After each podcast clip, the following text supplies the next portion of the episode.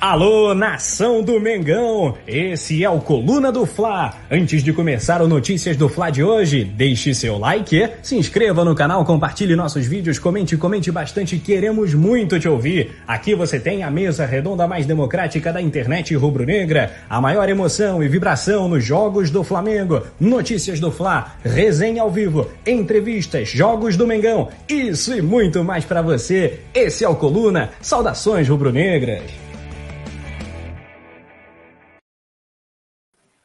É isso, rapaziada. Estamos ao vivo agora, diretamente do YouTube do Coluna do Fla, também das nossas redes sociais. Por isso, antes de mais nada, eu peço para que você se inscreva no canal, deixe seu like, compartilhe o link com todo mundo, já sabe como é que funciona. Agora às 7 tenho notícias, daqui a pouco às 8 tenho resenha, ou seja, uma super live onde você não perde nada e fica por dentro de tudo que acontece de assuntos do Flamengo. A gente vai trabalhar muita coisa para você. Antes de mais nada, dar uma boa noite especial para minha dupla de hoje, Natália. Sempre um prazer fazer o programa com você. Boa noite, João Pedro. Boa noite a galera que já está chegando para acompanhar mais notícias do Fla Barra Resenha. A gente sempre emendando aí essa super live com a galera do Resenha também às 8 horas. Muita notícia de Flamengo só para variar, né? Campeonato Brasileiro entrando na reta final, a gente com um final antecipado aí contra o Inter, então realmente a semana está bombando e claro que aqui o assunto principal é Flamengo e o que está acontecendo por lá. Como o João disse, né, galera? Deixar o like aí, não custa nada ajuda a gente a crescer. Vamos embora, né, João? Porque o bicho está pegando, reta final de Brasileirão, então vamos falar de Flamengo. Pois é, vamos falar de Flamengo. Todo mundo vai chegando aqui. Eu vou dar já é, daqui a pouco um salve. Então manda pra gente de onde você está assistindo a live do Coluna. É, a Lohana já tá por aqui, mandando oi. É o Lucas Gomes, Urubu Rei também pedindo salve dele para Salvador na Bahia, que a gente sempre manda. Sérgio Jesus, Valmir Moreira Preto falando uma boa noite também para todo mundo. Quer saber das notícias? Então, sem enrolar, vamos passar um giro das notícias que a gente vai debater agora, né, fazendo aquele esquenta pro resenha que todo mundo já está acostumado, porque hoje é aniversário do ídolo. Adriano Imperador completou 39 anos e recebeu uma homenagem especial do Flamengo. Bruno Viana foi apresentado ontem no Ninho do Urubu e não perdeu tempo, já trabalhou com bola lá no CT e o Flamengo divulgou o vídeo. Quem também trabalhou forte foi Gabigol e Arrascaeta. Eles se representaram sem dores, treinaram com o restante do grupo e não devem preocupar para a final contra o Internacional, né? Contestado, mas jamais esquecido, o Ilharão é o jogador mais utilizado no Flamengo nos últimos cinco anos, ou seja, desde que ele chegou ao clube. Rogério Senna completa 20 jogos à frente do Flamengo em clima de decisão e chance de título do Campeonato Brasileiro. Após reclamação do presidente do Corinthians, dirigente do Flamengo respondeu que ele tem todo o direito de falar e a gente vai falar sobre isso. E por enquanto a gente está ansioso o Campeonato Brasileiro, mas também já está vendo a Libertadores. Dependendo do resultado da Copa do Brasil, Grêmio e Flamengo podem cair no mesmo grupo da, da competição internacional. Como os dirigentes gostam de falar, o presidente do Inter voltou a polemizar sobre a fala aí do Marcos Braz na coletiva de ontem, falou que é um exemplo do que temos que superar no futebol. É, tem jornalista falando demais, algumas coisas assim, e teve um que disparou contra o Flamengo e exaltou os títulos do Inter, falando que o Internacional dá um banho no Flamengo. É mole? Do Atlético Mineiro, Leonardo Jardim dá preferência ao Flamengo no Brasil, segundo o jornal francês. Então, aí já dá para ter uma noção de como vai ser. Tem polêmica, tem notícias sobre o Flamengo Internacional. Vou dar mais um giro aqui. Rebeca Ferreira sempre chegando com a gente. O XXX também está por aqui, falando que lá vem o Abelão debaixo do travessão. Péricles Faria, do, do Maranhão, Márcio Barbosa, todo mundo. A produção também chegando aqui hoje do Anderson, Lilian Coelho, que sempre acompanha com a gente. Vamos começar, antes da gente falar direto das notícias, produção, solta a vinheta que a gente começa sempre do jeito certo.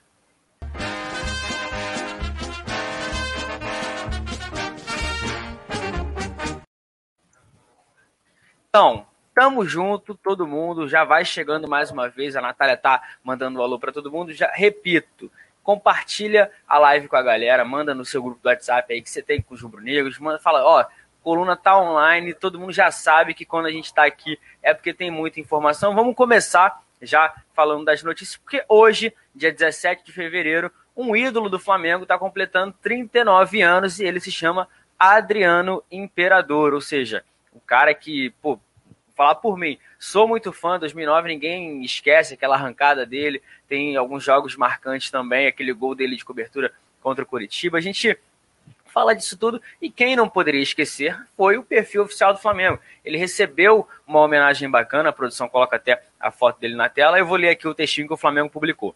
Hoje é aniversário do nosso ídolo Adriano Imperador, campeão carioca 2000 e 2001, da Copa dos Campeões 2001 e também do Campeonato Brasileiro 2009 com o manto. Parabéns, Didico. A nação te abraça, felicidades e saudação, rubro, é, saudações rubro-negras. Ou seja, cria do Flamengo, né? Começou a carreira é, em 1991 com 9 anos, surgiu aí nos anos 2000, foi direto vendido para o futebol italiano, onde lá assim se tornou imperador e voltou aqui para conquistar o Campeonato Brasileiro. Ninguém esquece aquela campanha. Também formou uma dupla com Wagner Love do Império do Amor, que todo mundo sempre brincava, falava muito dessa situação. E hoje, homenagem mais do que merecida, né? Porque é um cara que fez pelo Flamengo, tá com o nome marcado na história, além de ser um grande personagem também fora dos campos, né, Nath? Com certeza, né? Esse é o tipo de jogador que é identificado com a torcida e, mesmo longe dos gramados, continua né, fazendo história. E o Didico é um personagem incrível, né? Nas redes sociais, sempre dá o que falar. Vários bordões aí que a galera vai usando no meio né, do futebol por conta dele, nem cavalo aguenta. Quem nunca ouviu, né, o famoso nem cavalo aguenta, que foi inspirado aí no, no Didico. Cara, eu sou muito fã. É, assim, você disse realmente, quem não lembra, né, de 2009, esse jogo marcante aí da reestreia dele voltando para o Flamengo é, voltou como imperador e no Maracanã lotado, mais de 70 mil súditos ali para acompanhar esse retorno. E ele conseguiu fazer história. Fico triste por ter né, encerrado a carreira dele de uma forma tão precoce, do jeito que foi. Era um cara que eu achava que merecia muito ter tido uma festa, uma despedida bacana. Mas é isso, né? Ele acabou, né, por vários problemas também extra-campo, tendo que encerrar a carreira de forma precoce mas tá aí, fez história, escreveu o nome dele no clube, faz parte, né, João, de 10 maiores artilheiros do Flamengo no Brasileirão. Então, é um cara que merece muito respeito e, lógico, o Flamengo não podia deixar essa data passar em branco. Não, não tinha nem essa possibilidade. O Adriano, o Flamengo sempre tem aquela agendinha onde eles fazem os parabéns do dia para jogadores e jogadores. Então, o aniversário do Adriano, a data de hoje, 17 de fevereiro, não poderia passar em branco. Pessoal do chat aqui, aproveitando a Rebeca Ferreira falando que o Didico é maravilhoso, Rafael Lima falando que só nós tivemos o Imperador ganhando o Brasileirão, é, Carlos Sérgio, Jonathan Rodrigues também está por aqui falando do Leonardo Jardim. Daqui a pouco a gente vai falar sobre ele. Tem muita coisa, por isso que eu falo. Se inscreve no canal, deixa o like nesse vídeo que ajuda bastante a gente. A gente vai seguir falando, mas já que fica aqui o parabéns do Coluna, da equipe do Coluna, pro Adriano. Só que vamos dar sequência porque teve novidade no Nindrubu já em campo, né? Pois é, né, João? A gente vê aí que o Flamengo começou a se movimentar já para a temporada 2021, que está chegando, e ontem anunciou, né, oficialmente, apresentou o Bruno Viana como o primeiro reforço da temporada, e hoje, já no, no Ninho do Urubu, o jogador foi a campo para treinar. Ele ainda não está treinando, claro, junto com, com o elenco, né, com o grupo completo, porque o grupo está focado na preparação para o jogo contra o Internacional e ele está ali ainda tendo primeiro contato com a bola, vendo como que vai né, seguir, sendo acompanhado pela comissão técnica também de perto, que está vendo como que ele vai se desenvolvendo, porque ele não pode, né, obviamente, jogar esses, essas duas partidas que restam aí pelo Campeonato Brasileiro. A gente termina essa temporada no dia 25 de fevereiro, e por isso a expectativa né, é que ele estreie pelo clube vestindo o manto sagrado somente no Campeonato Carioca, que também começa dia 3 de março, então ele tem um tempinho aí para se preparar, se preparar. E já começou isso até de uma forma rápida, né? Ele foi apresentado ontem numa coletiva que teve o vice-presidente de futebol Marcos Braz, também o Bruno Spindler, que é o diretor né, executivo de futebol. E por conta disso, o Flamengo divulgou imagens até da, da, do treinamento dele de hoje, das atividades dele de hoje em campo. E, João, a galera tá um pouquinho empolgada, né? Porque era uma, uma posição, como a gente já falou aqui várias vezes, e durante até 2020, um pouco mais, antes da zaga encaixar, que era uma posição que a gente estava muito carente. E a gente vê aí que o Ceni conseguiu adaptar e o time se deu bem com o Arão lá atrás, recuado, jogando na zaga. Mas no mundo ideal, né? Ele a gente queria ver uma dupla de zaga ali, raiz, com o Arão de repente voltando para a posição dele de origem apesar desse esquema do Rogério ter dado certo. Mas a galera ficou bastante contente. Eu já falei aqui outras vezes também que não conhecia muito a fundo o Bruno Viana, mas A gente torce para que ele realmente seja uma surpresa grata, como foi o Pablo Mari. Ele, inclusive, né, também mencionou sobre isso, falou que ele, é o Mari foi um espelho para ele aí nessa vinda para o Flamengo, que o Mari chegou e rapidamente fez história, que ele também pretende ganhar títulos. E claro que o Flamengo é uma grande vitrine tanto para a seleção brasileira como para grandes clubes da Europa. Então fica aí a gente observando como que vai ser esse trabalho no dia a dia do, do Bruno Viana, que já conheceu o elenco, né? Apesar de não estar treinando junto com o grupo, já conheceu os jogadores, já conheceu no, no dia mesmo que ele chegou no Ninho do Urubu, posou para foto com o técnico Rogério Senni, e fica agora a nossa expectativa para vê-lo em campo. A gente, né, por conta da janela de transferência, ele só pode estrear no Carioca. O Flamengo deve jogar o Carioca com a equipe sub-20, né? Então deve dar alguns dias de folga para o time profissional lá principal. E o Bruno Viana deve se juntar aos meninos para fazer essa trajetória no Campeonato Carioca, que comece com o título, né, João?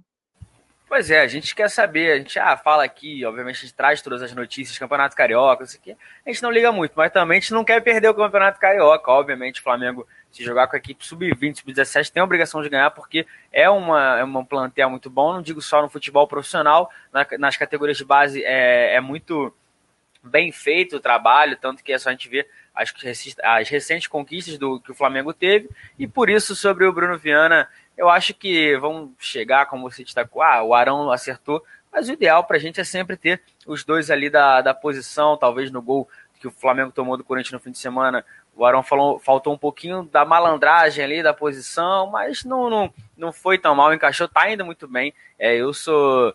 Tenho que pedir. Que critiquei muito o Ilharão, mas depois que ele é, encaixou ali com o Rogério Senna se achou. Antes no meio-campo ele já vinha fazendo boas partidas, então é isso. Só que a gente torce pro Bruno Viana, como a galera falou, chegou, falou algumas besteiras, mas não, não digo nem besteira, ele se expressou ali. Talvez ele pensou alto, mas faltou uma conversa. Deu para ver que ele estava muito nervoso na entrevista coletiva, né? Eu fiz uma pergunta sobre é, os companheiros, ele respondeu totalmente outra coisa, mas a gente deseja sorte, lembrando que ele vai usar a camisa de número 30, chega aí para disputar a posição aí com Léo Pereira, com Gustavo Henrique, talvez com o Ilharão, né? A gente não sabe como é que está sendo é, visto o elenco pela cabeça do Rogério Senni, mas a gente também tem que ver, porque ele lá no Braga tinha uma boa é, passagem, a torcida gostava, mas por conta de uma discussão com o Carlos Carvalhal acabou ficando um pouco escanteado. Aí sim, até na, na, entrevista coletiva ele disse que não queria falar isso, que já tinha superado e, e se acertado com o treinador português, e agora é bola para frente, que ele já está pensando no Flamengo, então ele não vai poder, como você bem destacou, estar na reta final do Campeonato Brasileiro, mas no Campeonato Carioca a gente vai ter tempo aí para conseguir analisar o futebol é, do, do Bruno Viana. E já que a gente está falando de, de jogadores e tudo mais, quem joga quem não joga,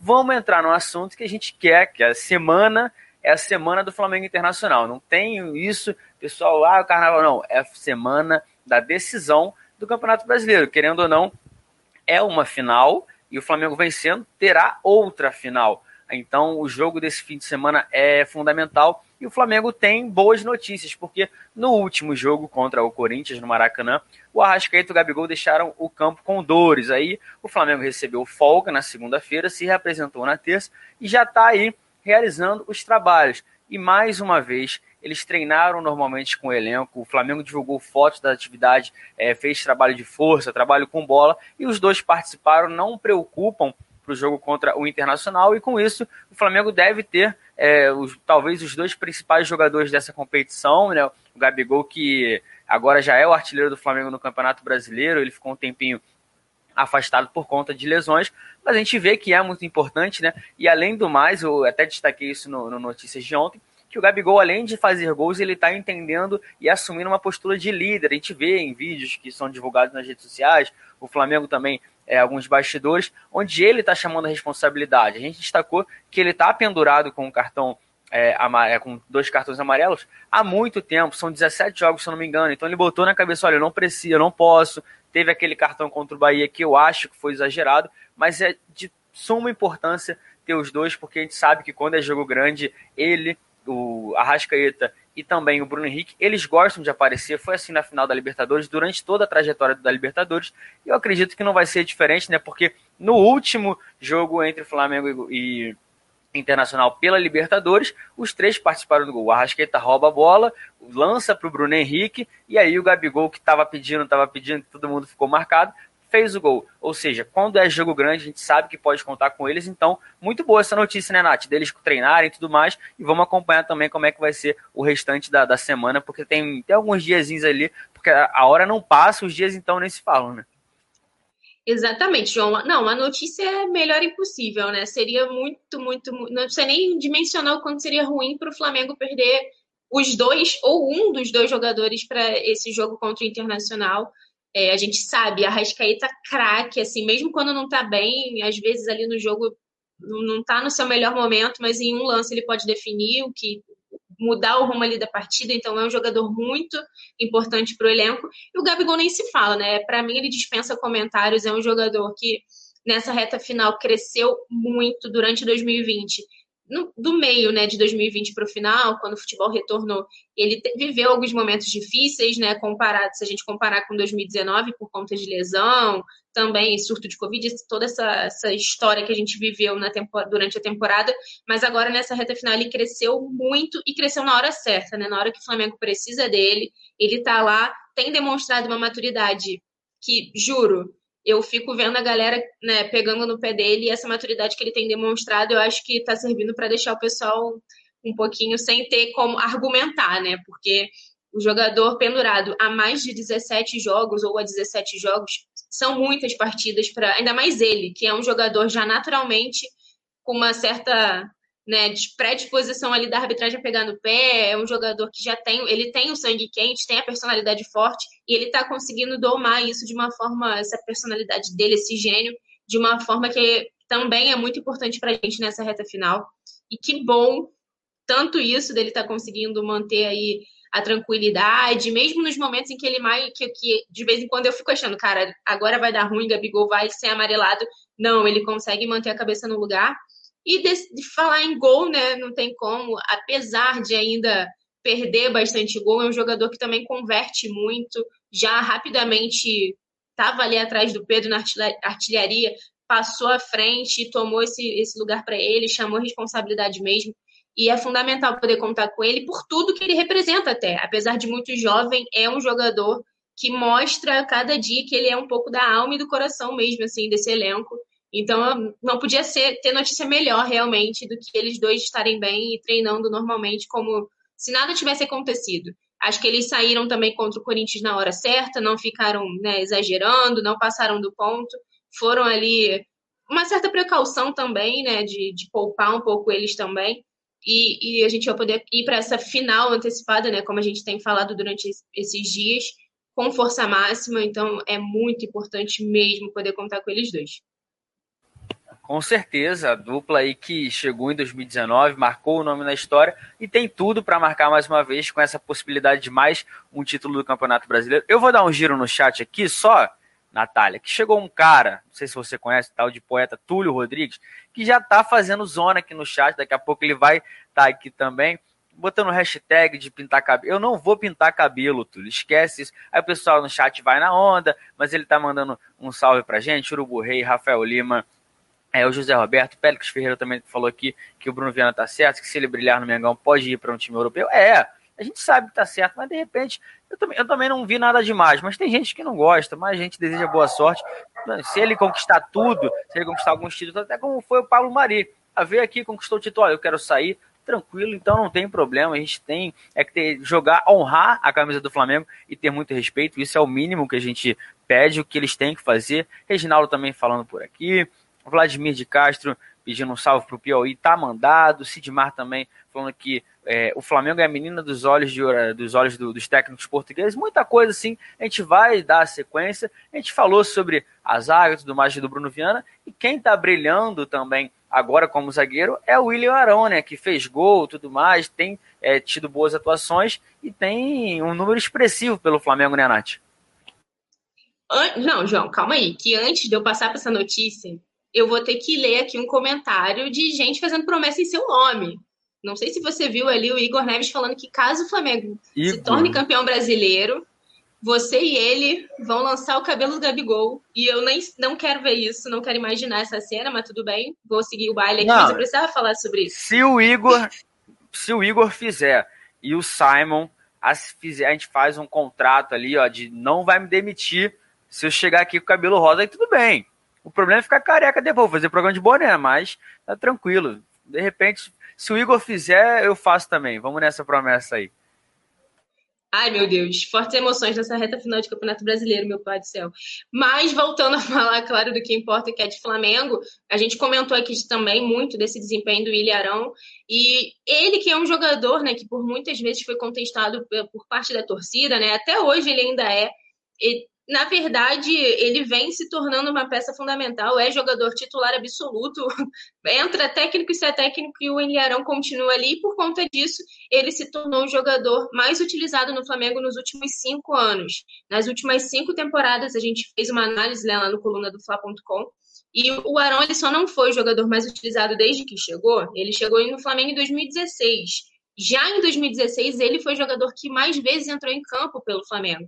Foram 62 jogos e 5.306 minutos. E aí, ele, desde aí, ele foi o jogador mais utilizado em outras quatro temporadas, incluindo essa 2020, que ainda né, tem mais dois jogos, que se der certo, o Ilharão já entra contra o Internacional, então ele vai garantir mais um joguinho. E contra o São Paulo na última rodada, também a tendência é que ele continue né, no time titular, a não ser que aconteça alguma coisa, mas não vai acontecer nada. E então ele vai encerrar também a temporada 2020 como jogador mais utilizado. A única temporada que o Arão perdeu esse posto, né, vamos dizer assim, foi em 2018, quando o René assumiu esse papel e participou de 58 jogos com 5.663 minutos. No mais, João, o Ilharão dominou aí temporada 2016, 17, 19 e 2020. Em 2019, ele tem mais jogos do que o Diego Alves, mas o Diego Alves ainda ganha em minutos né, em campo, porque dificilmente foi substituído, era mais difícil ele, ele não entrar em campo, e quando entrava, geralmente jogava os 90 minutos e o Arão às vezes era poupado, enfim, então por conta disso, o Arão tem mais jogos, mas menos minutos, mas de qualquer forma, se a gente for contar esses jogos, né? O número de jogos, ele é incontestavelmente o jogador que mais atuou vestindo o manto e cada vez se aproxima mais da marca de 300 jogos, né? Vestindo o manto sagrado. Ele, que desde então tem 282 partidas, 25 gols, né? Fez o 20 do Corinthians e totaliza, desde que chegou, 22 mil minutos, 794 em campo pelo Flamengo. Então, os números do Arão são muito expressivos e, né, como eu disse, ele é um jogador que já foi contestado, que é ainda. E deu ruim. Era. Foi, agora voltou, ou não? Ih, eu, eu que... pra mim tá normal. Quem aí é O chat vai falar a produção. Quem que que tá ruim aí? Não sei se sou eu. Vamos aguardar. Cadê a produção? Natália. É, Natália, é você. Eu vou dando sequência aqui falando sobre o William Arão, porque, como você destacou, é o jogador que é, eu gosto muito. A gente já critiquei bastante, não vou mentir, aquela época do Tamarão, mas depois a evolução dele, a forma com que ele sempre também respeitou o Flamengo, isso para mim conta muito. Acho que é um jogador que teve o, o, os seus problemas, assim, mas todo mundo passa e hoje a gente vê que é, é polivalente, já fez aquela função de segundo volante, de chegar na área para cruzar, aquela jogadinha que ele sempre fazia quando tinha o Rodinei ao lado. O Flamengo também teve uma época que precisou dele mais fixo. Quando ele encaixou com o Gerson ali no esquema do Jorge Jesus, foi demais também, perfeita aquela. O time todo de 2019 para mim não, não teve um erro, foi um time muito completo, as peças se encaixavam. E agora, até quando precisou de jogar de zagueiro, também está jogando. E como a Natália falou, por conta de ser o jogador mais utilizado nesses cinco, últimos cinco anos, ele tem uma, uma postura e um perfil de liderança que todo mundo respeita. O cara fala, pô, são cinco anos no Flamengo, não é qualquer um que, que tem isso, então, querendo ou não, o Ilharão pode ter, uma, ter tido uma fase ruim, pode estar numa fase boa, mas de fato sempre respeitou aí o, o manto sagrado. E a Nath está de volta, quiser completar, é contigo agora. Não, não sei se está tudo normal aqui, porque realmente a, a minha internet deu um pouquinho de ruim. Tu tá conseguindo me ouvir, João? Pra mim tá ótimo agora. Tá, então vou. Ah, tá só bom, pra... Não, é, eu só ia é, concluir aqui, né? Antes de eu ia passar já até a palavra para você, eu ia comentar justamente que, apesar de muito contestado, ele é, foi um jogador que se mostrou muito versátil desde que chegou, né? Atuou ali já em várias posições, já usou a faixa de capitão, inclusive, e apesar de da torcida ter uma certa implicância, é um jogador que tem se mostrado muito importante também nessa reta final e deu super certo nesse esquema novo, mesmo não atuando na posição que ele prefere. Então, realmente fica aí esse essa, esse registro né, do Arão, cinco anos no Flamengo já, então há bastante tempo. Um dos, acho que ele é o jogador mais antigo, né, que, que tem no Flamengo até hoje, assim. Então é um jogador que, apesar dos pesares, merece nosso respeito. Não, merece, assim, tá na história do, no, do Flamengo. Tem gente que. Aqui. O Igor Neves, sempre aqui. William Arão seria um bom banco. Para titular do Flamengo é fraco. Ele gosta de, dessas polêmicas. Aí o Matheus Coelho. Arão é o melhor jogador do Flamengo, imprescindível. Um verdadeiro coringa.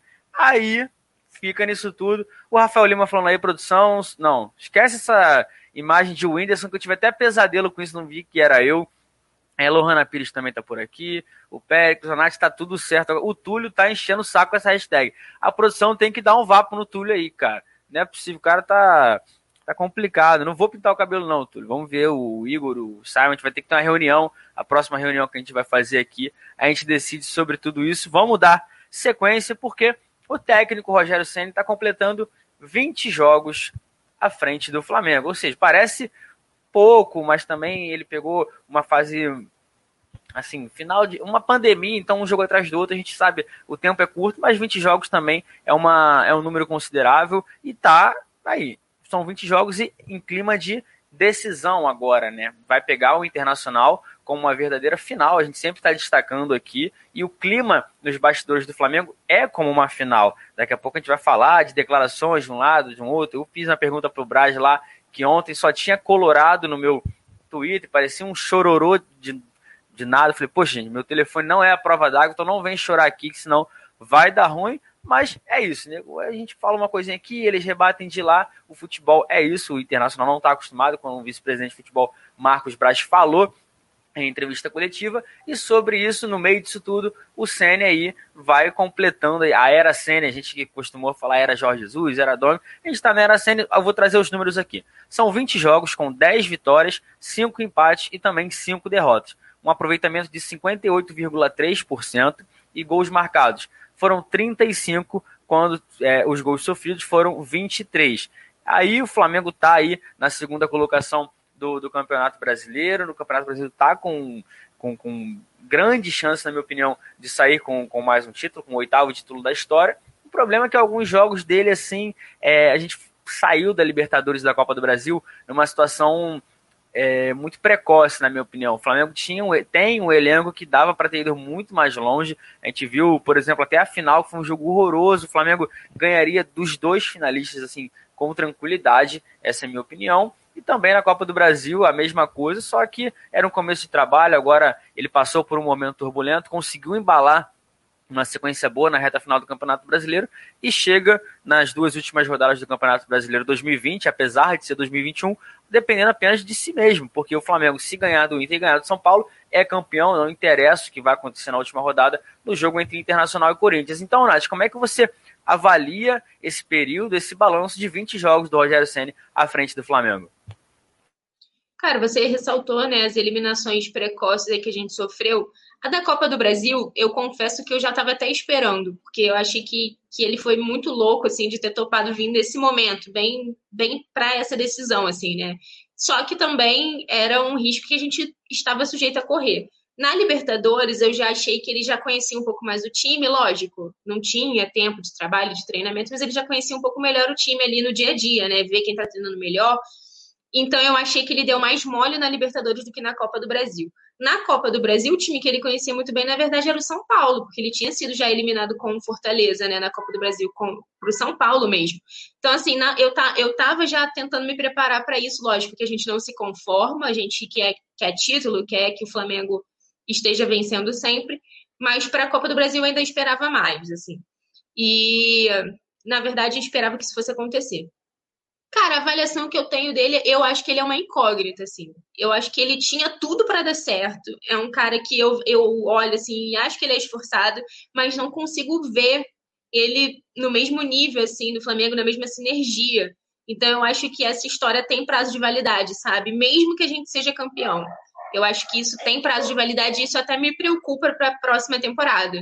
Porque eu, particularmente, gosto quando a gente né, a gente vai entrar em 2021, eu queria que já tivesse num, num clima melhor, assim, com, com tudo mais encaixado, sabe? Técnicos e jogadores numa energia única ali, apesar de eu até ter achado que nessa reta final ele tá se mostrando um pouco mais ali envolvido com os jogadores, né? A gente viu a comemoração do Gabigol com ele, quase arrancou a cabeça do, do técnico, mas sei lá, eu sinto que falta algo assim, que ele não é completo para estar tá no time que ele tá ainda, não que nunca vai estar, mas nesse momento eu achava que não era o ideal, sabe?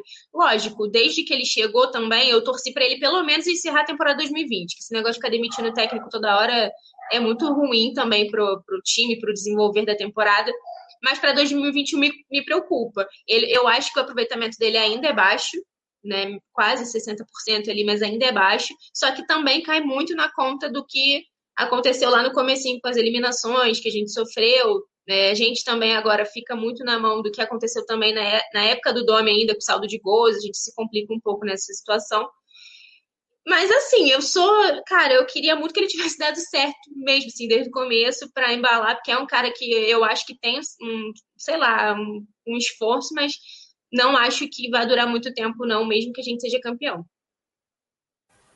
É, eu também foi o que eu acabei de falar. Se a gente, de repente, cai em fases futuras da, da, da Copa Libertadores da América, também na Copa do Brasil, jogando bem, a gente fala, não, o Senna e tudo mais. Eu acho que esse começo tirou essa credibilidade, não dá essa confiança de, pô, gente, o nosso técnico para 2021 é o Rogério Senna, independente do que aconteça. Não, até na entrevista do, do, do Flamengo ontem, que o vice-presidente de futebol, Marcos Braz, concedeu, ele meio que ficou sem paciência, assim, quando essa pergunta, ele falou, ah, você é ele foi até pro nosso parceiro, pro Renan Globo, da Rádio Globo. Você é jornalista da Rádio Globo hoje? Sim, amanhã você não sabe se vai ser, ou seja, não deu uma certeza ali onde ele poderia falar, não, o, tec, o Rogério será nosso técnico, a gente vai ver, mas também tem sempre a pergunta, só que o jornalista está no direito de perguntar aí se ele vai ficar bolado ou não, todo respeito, é o problema dele. A gente está aqui para trazer e informar o torcedor. E eu tenho certeza que todos os torcedores do Flamengo estão querendo é, saber. Foi igual em, em, certos momentos que a gente falou, pô, será que o, o, o, o CN sai, não sai? E a gente ficou sem ter um, um pronunciamento. Por isso, quando a gente tem a oportunidade, tem que perguntar mais.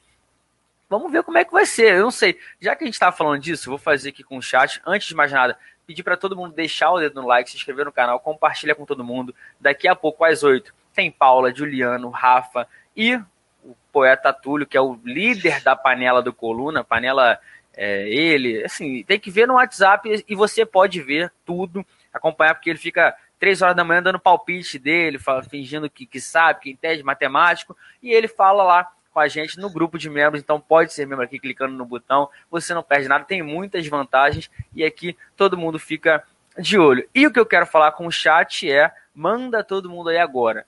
Para vocês, o Rogério Ceni continua no Flamengo até o fim de 2021 ou não? E se não, quem seria o técnico ideal para o Flamengo? Como é que vocês estão vendo isso?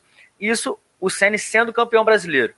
Assim, Ceni Flamengo vai campeão brasileiro. O Ceni continua ou não. Enquanto isso, a gente vai dar sequência. Daqui a pouco a gente volta para pegar a, a, opinião da galera, porque tem reclamação também, né, de gente do Corinthians. Todo mundo resolveu chorar essa semana, né, Nath?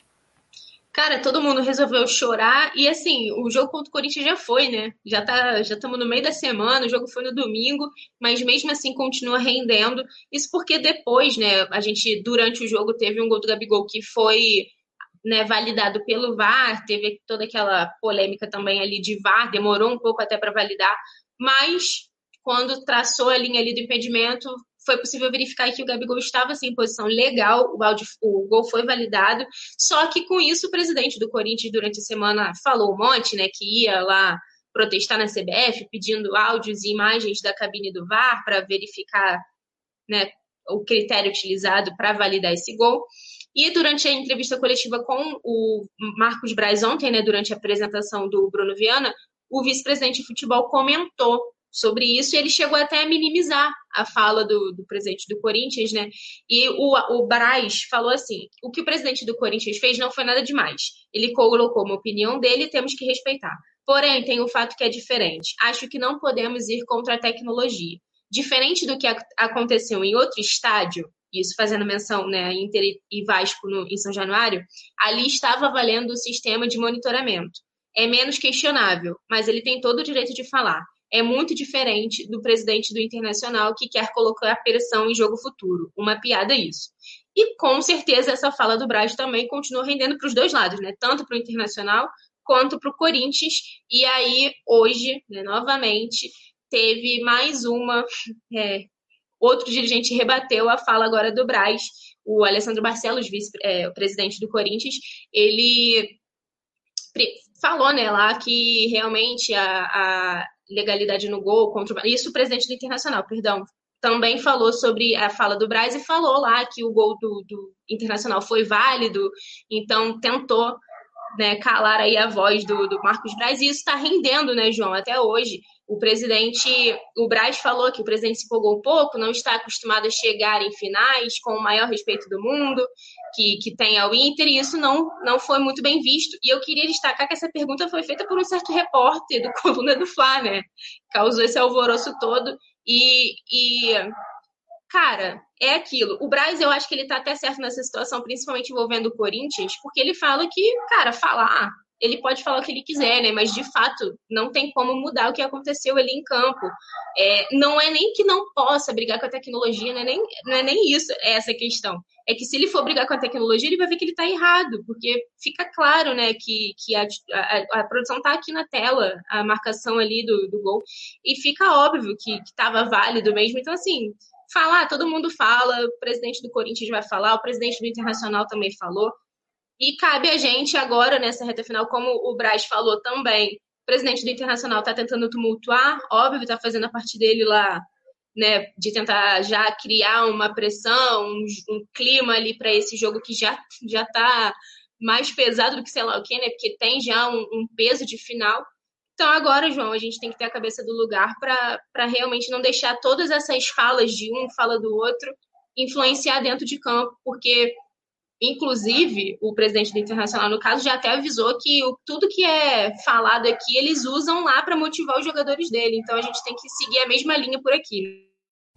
Pô, se fosse assim, o Vasco ia ganhar tudo, né? Que a gente fala tanto mal do Vasco aqui, e se botasse no vestiário, não acho assim. É complicado. Essas reclamações elas vão acontecer sempre. Só que quando é quando envolve o Flamengo, tudo toma, toma uma proporção assim que às vezes é chato da gente ter que ficar falando disso. A gente estava numa reta final de Campeonato Brasileiro, onde simplesmente o STJD decidiu reabrir um, um, um julgamento do Bruno Henrique que já tinha sido é, é, decidido por conta do, do, lance com o Breno. O Gustavo Henrique fez uma falta contra o Botafogo que não foi criminosa, não foi nada, não teve nem. O jogador do Botafogo nem se machucou por puxar uma camisa, ia ser julgado. O Gabigol, por conta daquilo lá, contra o, o, juiz diante do Bahia. E na semana seguinte, no, no, jogo da Copa do Brasil, o São Paulo pegou o Grêmio. O Hernanes falou 50 vezes mais palavrões pro, pro árbitro. E ele não expulsou, sendo que na súmula do jogo Flamengo e Bahia, naquele 4 a 3 ele falou que o Gabigol tinha xingado, mandado, não sei, não vou falar também que não cabe aqui a gente ficar reclamando. Mas é aquilo, quando é contra o Flamengo, o presidente do Corinthians vai lá, porque, assim, na bola não dá deu a sorte ainda de achar um gol. O, o, o Flamengo ali jogou o suficiente para ganhar, não acho que imprensou o Corinthians, porque não, não, precisou, o time do Corinthians é fraco, e assim, eles vão ficar falando, e quanto mais eles falam, é melhor para o Flamengo, porque é isso, foi o que você destacou, eu falei aqui também, é normal isso tudo fora de campo. Só que, como o nosso vice-presidente de futebol debateu, parece que o presidente internacional eles não estão acostumados, porque eles começaram a fazer uma certa pressão interna e agora eles também querem sair, não, que a gente. Os Santos. Então, sinceramente, vamos para o jogo, resolve dentro do campo. Internacional, eu tenho certeza que vai vir na retranca ali do Abel, jogar no, sei lá, jogar no 11-0, no 11-0-0, sem bota todo mundo ali na pequena área, esquece, porque não tem como. E é aquilo, eles estão tendo que pagar um milhão para o Rodinei jogar, para eles terem uma esperança, assim, ou seja, Flamengo ainda vai botar um dinheiro no bolso, eu estou muito confiante, vamos ver aí, mas vamos com calma também. E o lance de falar é, é normal, é mais velho que andar para frente no futebol. Se ele não está é, reclamando, não está no lugar errado.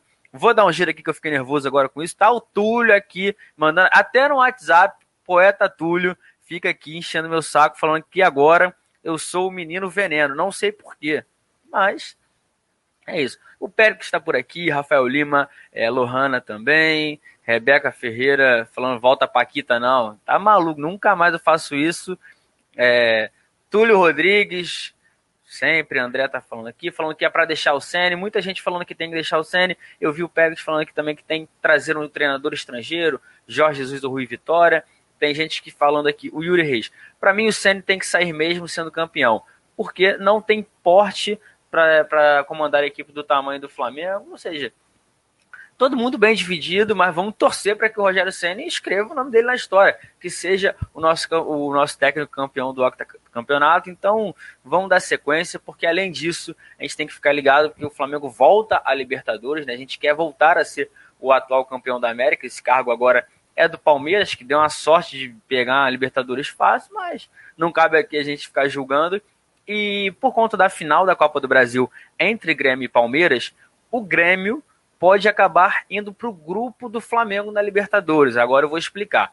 O Grêmio não está na, na, fase, na classificação direta, ou seja, e se o, o, Grêmio não ganhar a Copa do Brasil em cima do Palmeiras, eles não vão entrar como cabeça de chave, ou seja, eles vão ficar no pote 2, Flamengo no pote 1, um, com isso, o Grêmio é uma das equipes que pode estar no confronto direto com o Flamengo ali na fase de grupos por, uma, por duas vagas ali, né? A gente não sabe ainda como vai ser feito, mas aí a gente já está também fazendo algumas projeções. Lembrando que sorteios o Coluna do Fla sempre faz ao vivo, a gente vai trazer o da Libertadores. E é aquilo, né? Sim, pra gente não sei como é que tá. Ah, o Grêmio é uma grande equipe, mas, mas o Renato, eu acho que essa foto aí que a produção tá colocando na tela já diz muito. Quando tem Flamengo e Grêmio, é certo de você ver a transmissão aí, ó, um framezinho com a cara do Renato com cara de bunda. Então, é pior para eles, né, Nath? Cara, quando essa foto apareceu na tela, eu já ri, que é sensacional, sério. O Renato, ele proporciona coisas maravilhosas ao rubro-negro, sério, eu não, não, não aguento ele. Cara, falando sobre Flamengo e Grêmio, eu acho que a gente já deixou claro que não tem medo, né? Assim, eu acho que muito pelo contrário, eles que estão tremendo um pouco agora como quando encontram a gente. A gente vê pela cara do, do Renato no último jogo que a gente teve agora, recente, com o Grêmio no, pelo Campeonato Brasileiro, que a gente ganhou, né? 4 a 2 então, assim, cara, medo, a gente, como a gente sempre fala também, né, João? Quer ser campeão? Não tem que temer equipe nenhuma, vem o que vier, mas isso falando pelo nosso lado, porque, como eu disse, a gente tá em vantagem. O Renato, no comando do Grêmio, não ganha o Flamengo, sei lá, quantos anos? Já da freguesia tá aí sendo mantida, né? Ano após ano, sofrendo com a gente em 2019. 2020, a gente teve um empate, mas também conseguimos aí reverter o nosso esse, esse empate na, no, no segundo turno agora. Então, cara, a gente não tem que pensar muito sobre isso, né? Lógico, a gente vai acompanhar, independente do que vier, eu acho que o que importa é a gente estar preparado, porque se a gente quer ser campeão novamente, vai ter que passar por, né, por muitos jogos mais até difíceis do que contra o Grêmio. Então é isso, fica registrado aqui essa cara do Renato Gaúcho maravilhosa, obrigada por isso. Sério, que ele, ele é um cara, né, João, que durante muito tempo não esqueceu o Flamengo ficou agarrado naquela história dos 200 milhões ali toda a vida, vir, fala disso até hoje. E a gente está fazendo ele sofrer, então é isso que importa. Vamos ver como que vai ser esse sorteio da Libertadores. Ainda vai faltar um pouquinho, né? Falta um pouquinho de tempo para isso acontecer, mas a gente, claro, no Coluna do Fla fica de olho em tudo. Estamos sempre fazendo essas transmissões ao vivo aqui. E venha quem vier, o Flamengo tem que se reencontrar aí, porque não dá pro ex-campeão da América, né? Agora esse título agora é do Palmeiras, mas não dá pra gente, campeão recente, 2019, numa história muito bonita que a gente fez, voltar a ficar amargando, né, resultados ruins e eliminações precoces, como foi em 2020. Não, disse tudo, só assina embaixo porque tá certo. É aquela história, tem gente, ah, eles não, o Flamengo não vai ter medo de uma equipe que vai entrar no grupo. Pode ser, nossa, o que a gente fala, ah, o Grêmio é uma equipe grande mais, mas o Flamengo bate de frente muito fácil. A diferença agora é você pegar, por exemplo, a reação deles no sorteio. Quando, ele, quando as equipes sabem que agora caem no grupo do Flamengo, você vê jogadores que agora viram meio moda divulgar vídeo de todo mundo assistindo os sorteios. Tem gente que coloca a mão na cabeça, fala aí, pô, perdemos, que não sei o que. É complicado. O Flamengo é muito respeitado e isso para mim é, é, muito importante para a gente cada vez mais firmar aí a, é, a marca do Flamengo na, na, América do Sul, porque o Flamengo não é um time é, do Brasil, o Flamengo é um time mundial. A gente pega aí o, o do Fla sempre traz matérias de, de destaques nas redes sociais. O Flamengo sempre está figurando. O Flamengo, se pegar Brasil, não tem rival em nível de engajamento nas redes sociais. Então, se você quiser ver o Coluna do Fla, sempre está trazendo, a gente manda, fala aí, porque é isso. Então, essa é uma das opções que o Flamengo ganha, sendo um, um, um gigante do futebol brasileiro. A gente quer se consolidar. O Grêmio, se vier, eu também acho que não, não é ruim, não. Vai ser pior para eles, porque tem gente falando que o Grêmio é até. Que, como é que falou aqui, ó? Leão desdentado. Aí é complicado. Ai, os caras são muito bobo. Mas aqui a Rebeca Ferreira falando que o Grêmio é freguês. Tem o Daniel Copa Schmidt falando que é isso, que quem deve se preocupar são eles. Pois é, sim, torce já, não quer pegar o Flamengo, filho, corre contra o Palmeiras e ganha a Copa do Brasil, porque senão vai dar ruim. Mas vamos voltar a falar do Campeonato Brasileiro, porque o chororô está no ar, né? É, como a gente estava falando, né, João, do, dessa movimentação extra-campo ali, os dirigentes trocando farpas esse tempo todo aí. O que acontece é que na, durante a coletiva do, do Marcos Braz, ele, claro, né, se pronunciou sobre o, o que toda essa movimentação também no extracampo, e isso causou né, internamente lá no, no internacional mesmo, porque eles se doeram. Né? É, o, o Marcos Braz alfinetou ali, né, respondendo um certo repórter que eu não conheço, chamado João Pedro, é, porque ele falou que o Internacional não estava acostumado, né, o presidente não estava acostumado a chegar a finais, e por conta disso estava muito emocionado e tentando causar esse tumulto, e isso, lógico, não bateu muito bem lá, e hoje, durante uma participação no programa Seleção Sport TV, o Alessandro Barcelos criticou a postura da diretoria rubro-negra, como se né, a gente tivesse começado. E ele falou: Eu sou daqueles que acham que o futebol brasileiro, pela envergadura que tem, precisa da mesma forma ter dirigentes com a mesma envergadura e que possam abrilhantar é, o que os protagonistas sejam os jogadores, comissão técnica e as instituições. As instituições falam por si só. Este protagonismo cabe aos clubes. Muitas vezes, a postura de um ou outro dirigente faz se misturar essa imagem para o clube. Então, ele deu essa criticada e falou: Eu prefiro acreditar que ele, né, Marcos Braz, se referia a mim e não ao Inter, porque o Inter é muito forte. E isso é mais um exemplo daquilo que a gente tem que superar no futebol. São artimanhas de tirar o foco daquilo que é o principal, que é o jogo do fim de semana, mas lembrando, como eu disse, que toda essa movimentação extra-campo começou do lado de lá, né? A gente só trouxe para o Braz ali também ter oportunidade de se pronunciar e causou todo esse alvoroço. E a gente vê que hoje é apenas quarta-feira, ainda faltam né, alguns dias para o jogo, longos dias, como o João falou aqui no comecinho, porque a hora vai demorando mais a passar conforme vai se aproximando. E a gente vê que externamente, o, o jogo já começou, né, João? Na verdade, começou já há muito tempo. E como a gente falou aqui em relação ao presidente do Corinthians e já enfiando também o presidente do Inter, a gente tem que pensar realmente no que vai acontecer em campo e focar nisso, os jogadores principalmente, né? E o, e o CN também. Não podem ficar se preocupando com o que está acontecendo agora fora dali das quatro linhas, é pensar em estudar lá o adversário, tecnicamente. É, gente, como você disse, vai ganhar um dinheiro, porque a tendência é que o Rodinei vá para o jogo, a gente vai ganhar um milhão aí só para o Rodinei estar tá em campo, como se ele fosse o cracaço né, lá do time, mas o sistema defensivo do Inter está com muitos problemas, então o Rodinei deve para o jogo. A gente vai ganhar um dinheiro ainda, tem que fazer valer a nossa força, porque somos muito mais elenco do que eles. Acho que se a gente for comparar até o Rogério Ceni com o Abel, ainda prefiro o Rogério Ceni, apesar de achar, né, que ele não é da grandeza do Flamengo, mas Abel ainda é um técnico muito ultrapassado, retranqueiro. Então, cara, a gente tem tudo para dar essa resposta em campo e é o que eu espero que aconteça. Eu espero que domingo o Flamengo não me faça ficar com raiva, sinceramente. Não, não vai fazer. Você tava falando, eu tava fui dar uma olhada no chat aqui, fiquei rindo porque o Pedro Leal mandou assim: JP, você não tem noção do rebuliço que você causou aqui no Sul com a sua pergunta eu não consigo mais ouvir o rádio. É, cara, eu vou te falar que eu também tô, tô recebendo toda hora no WhatsApp, grupo dos amigos dos caras. Mano, que não sei o que, eu vi o que o cara falou, o presidente respondeu. É isso, mas foi o que a Natália falou. Aqui a gente também não, não, não é, ah, eu quero causar intriga ou treta, não. Só que o presidente do Inter, ele teve um espaço onde ele falou, ele, ah, não citou, ele não citou o Flamengo, ele não vai decidir o campeonato ser discutido nos batidores. O Inter tá disputando com quem? Com o Flamengo. Então, eu, como jornalista, tudo, conversei com o Igor também, o Igor Neves me ajudou na pergunta. A gente foi debater, mano, o que, que você acha? Vamos falar de vamos. Aí fomos e colocamos lá. Porque é isso, o, a gente ouviu o lado do Inter. O Flamengo, a, o, a oportunidade que tinha de falar um dirigente era agora, porque o dirigente não vai lá nas redes sociais, ficar debatendo, isso aqui. Aí ele foi e falou, mas me chama a atenção a forma com que o presidente do Inter finge que não fez nada. Que ele, ah, eu não faço isso aqui. Ele falou. Isso é uma certa forma, é, ele está tentando colocar uma pressão. Não está falando direto como ninguém vai falar. Aí o vice-presidente de futebol, Marcos Braz, a gente sabe como é que é. É cara que está no Flamengo há muito tempo, tá no futebol, vive, foi lá e deu uma declaração, aí, filho.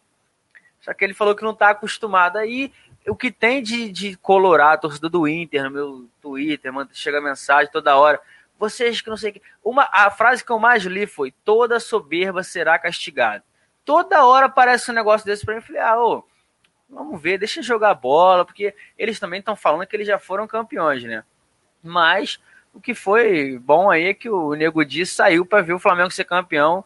Assim, vai dar aquela, levar aquela carga dele pro sul. Então não tem jeito, cara. Vai dar, vai dar Flamengo, mas eu vou manter os pés no chão. E desculpa aí, Pedro, se você não consegue ouvir rádio.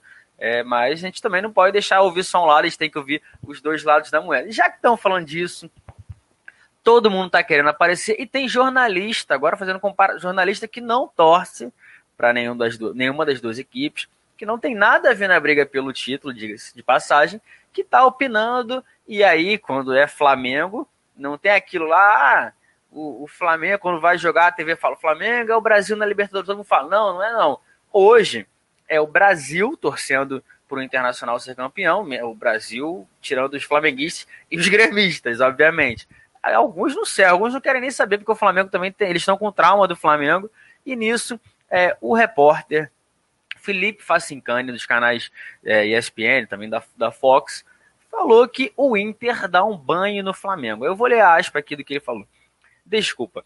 Pelo século, o Internacional dá um banho no Flamengo, no termo de títulos. Duas Libertadores, um Campeonato Mundial, duas Recopas, uma, uma Copa Sul-Americana e isso tudo no século. O Inter se torna justamente o clube internacional, como faz jus ao nome. Aí ele completou falando do Flamengo.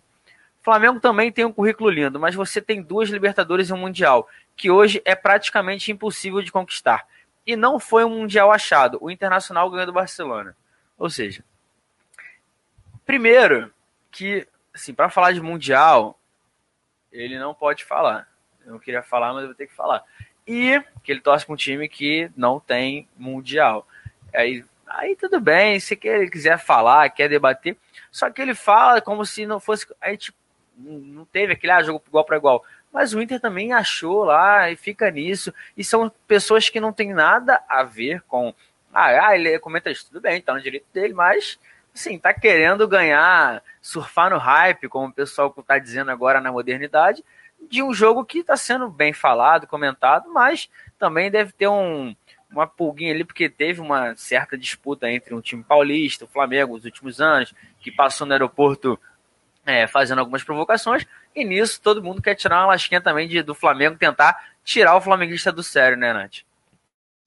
Cara, na verdade, o que a gente mais vê, né? A gente tentando usar o nome do Flamengo para se promover, normal. Eu acho que agora, mais do que nunca, isso vai acontecer. É fácil tentar né, desmerecer o título mundial do Flamengo, mas a história tá aí, tá escrita. E, cara, sinceramente, eu acho que quando a gente para para analisar quem falou, isso zero atinge, né? Então é só seguir o baile, ouvir assim que ele falou, falar, ah, é, tá, e seguir a vida, porque não faz diferença nenhuma, né? Não vai mudar nada na nossa vida. Vamos torcer lá. Eu não, vou seguir torcendo para poder continuar cantando aqui que o time dele não tem mundial, não tem copinha.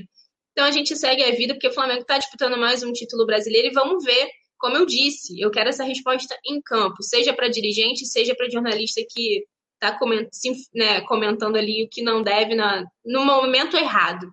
Mas, João, já que a gente está falando sobre o Campeonato Brasileiro, né? Eu preciso falar dessa notícia que a galera está perguntando aqui já sobre o Leonardo Jardim, que é o técnico, né, que chegou a ser especulado no Flamengo na época que o Domi veio, né, assim como outros nomes.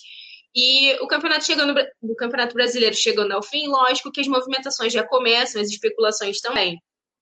E o técnico, apesar de estar na mira né, do Internacional, que está aí para se desfazer o vínculo com o Jorge Sampaoli, que é o atual técnico, ele já vai deixar, né? Tudo indica que ele vai deixar o clube ao fim do Brasileirão para acertar com o time da França. E com isso, o jornal francês L'Equipe falou que fez né, um levantamento falando que o, o Leonardo Jardim até tem uma possibilidade de vir trabalhar no Brasil, não seria contra fazer isso, só que ele daria preferência a trabalhar no Flamengo. Então a gente vê que todo o nosso esforço aí durante esse tempo para internacionalizar a marca Flamengo vem gerando fruto, né?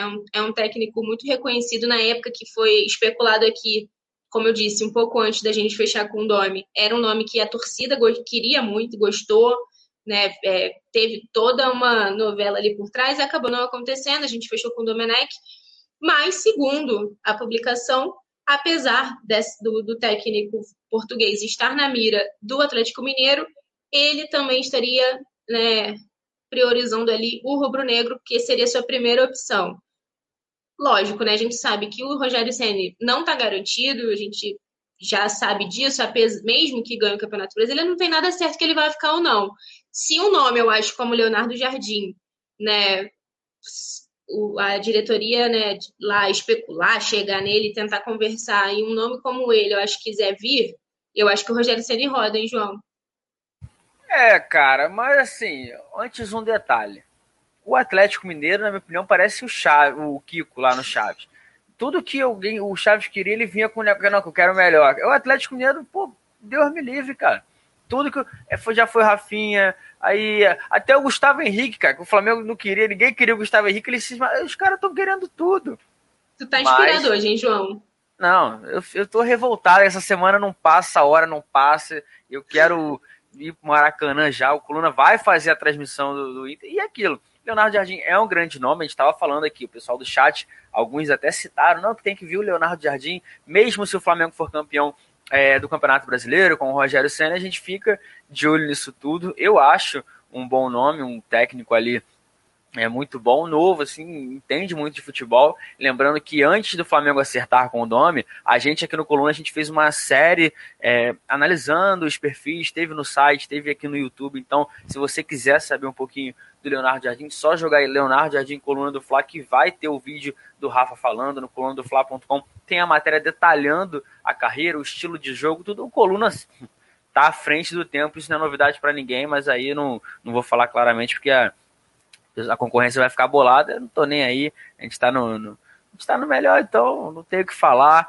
Rapaziada aqui do chat, Rafael Lima falando que o Leonardo Jardim cavou, Rebeca Ferreira falou JP das referências, Rafael Lima JP do Veneno, eu tô, já, pô, já fui de tudo nesse chat também, Matheus Coelho, Eurimar, Gabriel Pereira falando, ah, Sidmar falando que tem jornalista aí que é flamenguista, não, enrustido, não sei. Cássio Coelho falando que temos que entender que tem muito tempo que eles não são campeões brasileiros. A chance deles aparecerem. É isso. Foi a declaração do nosso vice-presidente de futebol, Marcos Braz. Mas assim, o assunto tá bom, só que eu e Nath agora a gente vai pro chat, produção vai colocar a vinheta, a gente vai fazer a substituição, porque agora, sem esperar, é hora do resenha. Vamos que vamos, produção. Alô, nação do Mengão! Esse é o Coluna do Fla. Antes de começar o resenha ao vivo, deixe seu like, se inscreva no canal, compartilhe nossos vídeos, comente, comente bastante, queremos te ouvir. Aqui você tem a mesa redonda mais democrática da internet rubro-negra, a maior emoção e vibração nos jogos do Flamengo, notícias do Fla, resenha ao vivo, entrevistas e muito mais. Esse é o Coluna. Saudações rubro-negras.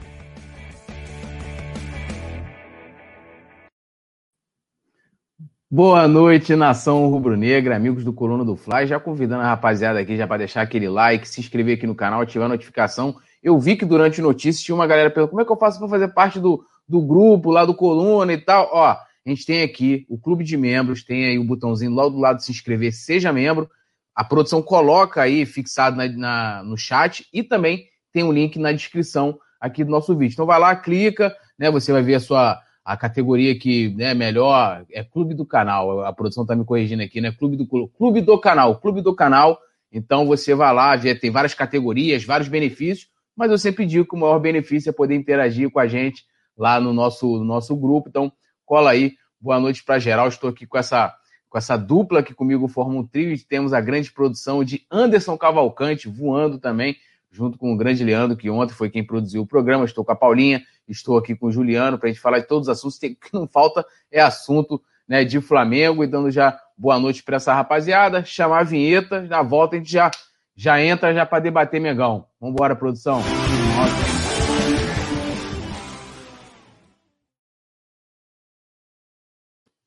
Bom, deixa eu dar uma lidinha aqui na, na rapaziada antes de chamar aqui o Juliano e a Paula. O Vicente Flá já colocou, botou, ó, vim ver a Shakira. Já botou aí, disse que veio ver a Paulinha. Boa noite aqui pro Fernando Silva.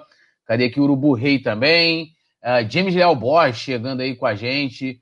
É, e ah, tem uma, nós temos uma novidade hoje, né? A gente vai ter a participação né, dos membros do clube do canal.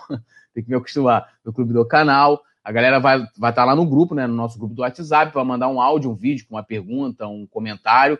E a produção vai reproduzir aqui para a gente é, é, debater. Então, isso vai começar agora, vai ser em todos os programas aqui do, do Coluna, a participação da galera, praticamente direta, né? Além de já, tá, já participar no chat, agora também em áudio e em vídeo. Então, são duas possibilidades que a galera pode mandar aí é, essa opinião, pergunta, o que for, quiser interagir aí com a gente, né? Natanael Lima também está aqui, Rafael Lima, eu sempre me bolo Natanael Lima, Daniel Copper Schmidt, Diego Miguel, Alain Miguel, é, Alain Miguel que está comentando, falou que a Paula é a Ana Thaís da, da Globo, ele comentou aí.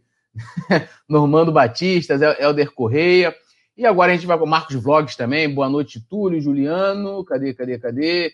E Paulinha, conta aí os babados de hoje. Aqui, ó, não é programa de fofoca, meu amigo. Então a gente vai começar é, falando, então eu vou chamando a galera aqui para resenhar e vai dando boa noite. É, a gente tem a notícia aí, né? Voltou à tona. Leonardo Jardim, é, lembrando que ele esteve em pauta quando o Flamengo estava procurando substituto para o Jorge Jesus e saiu lá no jornal francês, o L'Equipe, né? Que o Jorge Sampaoli deve, né, após o fim do Brasileiro, deve fechar com o Olympique de Marselha.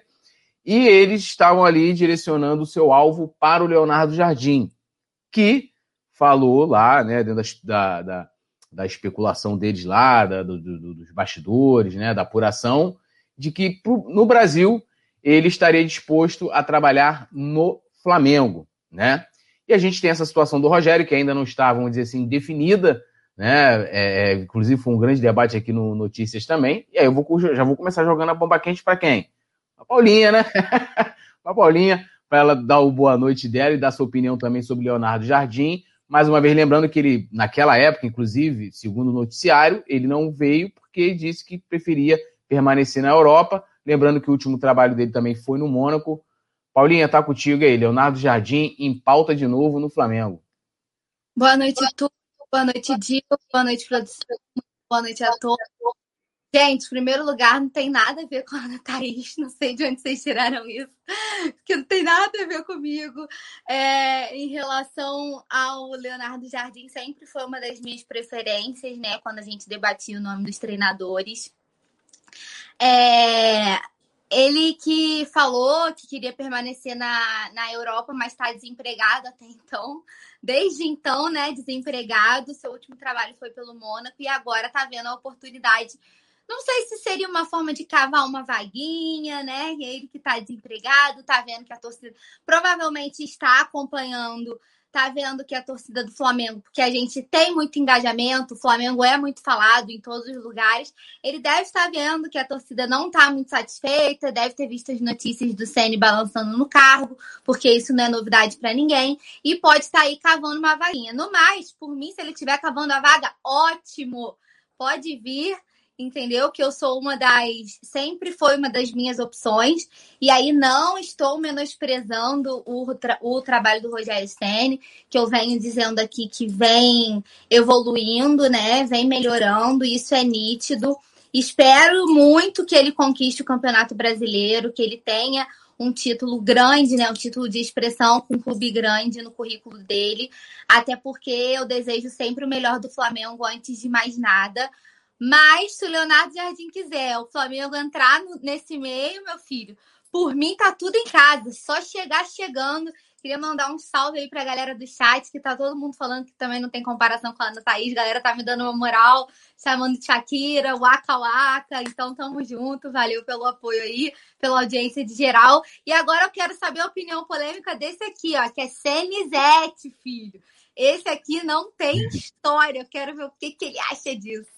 Não, rapidinho, antes do, do, Juliano, do Juliano falar, a gente tem, vamos iniciar aqui um momento histórico, né? Com a participação da galera do clube do canal, e a gente tem aqui uma pergunta do Yuri, né? Que a produção vai colocar aí. Aí o Juliano, aí logo em seguida você já pode pode, pode emendar com sua fala aí, seu, seu boa noite também, claro, também.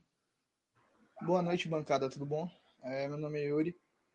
É o seguinte, minha dúvida vai para o Juliano. Então, eu queria saber se o Léo Jardim ele está capacitado é, para assumir o Flamengo, mesmo sendo, o Ceni sendo campeão e sendo demitido. Posso já? Manda bala, manda bala. Primeiramente aí, boa noite aí para Paula, para você, Túlio, para a galera do chat. É, cara, é uma pergunta complicada, né, cara? É uma situação difícil, é uma situação que eu é, não queria estar na pele da, da diretoria do Flamengo.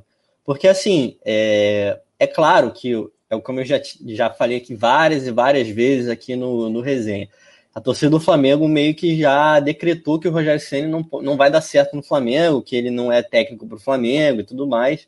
É quase que uma unanimidade nas redes sociais, para ser, ser bem sincero. Obviamente que a rede social também não é 100% da torcida, mas hoje em dia tem um peso muito grande aí na tomada de decisão. E assim, o Jardim, ele tem, é um técnico com, com um currículo bem, bem, bem chamativo, né, para usar essa palavra, bem, bem chamativo, né? É um técnico que chegou em semifinal de Champions com o Mônaco e tudo mais, tem bom trabalho lá. Então, assim, ele é um técnico bom, muito bom. Então, eu acho que assim, se fosse para trocar, foi o que eu sempre falei aqui, se fosse para trocar o Rogério Ceni, seria para trocar por um técnico melhor. Eu acredito que o Jardim é um técnico melhor. Eu, eu, eu, se fosse fazer essa opção, eu trocaria. Mas, obviamente, é uma situação ruim.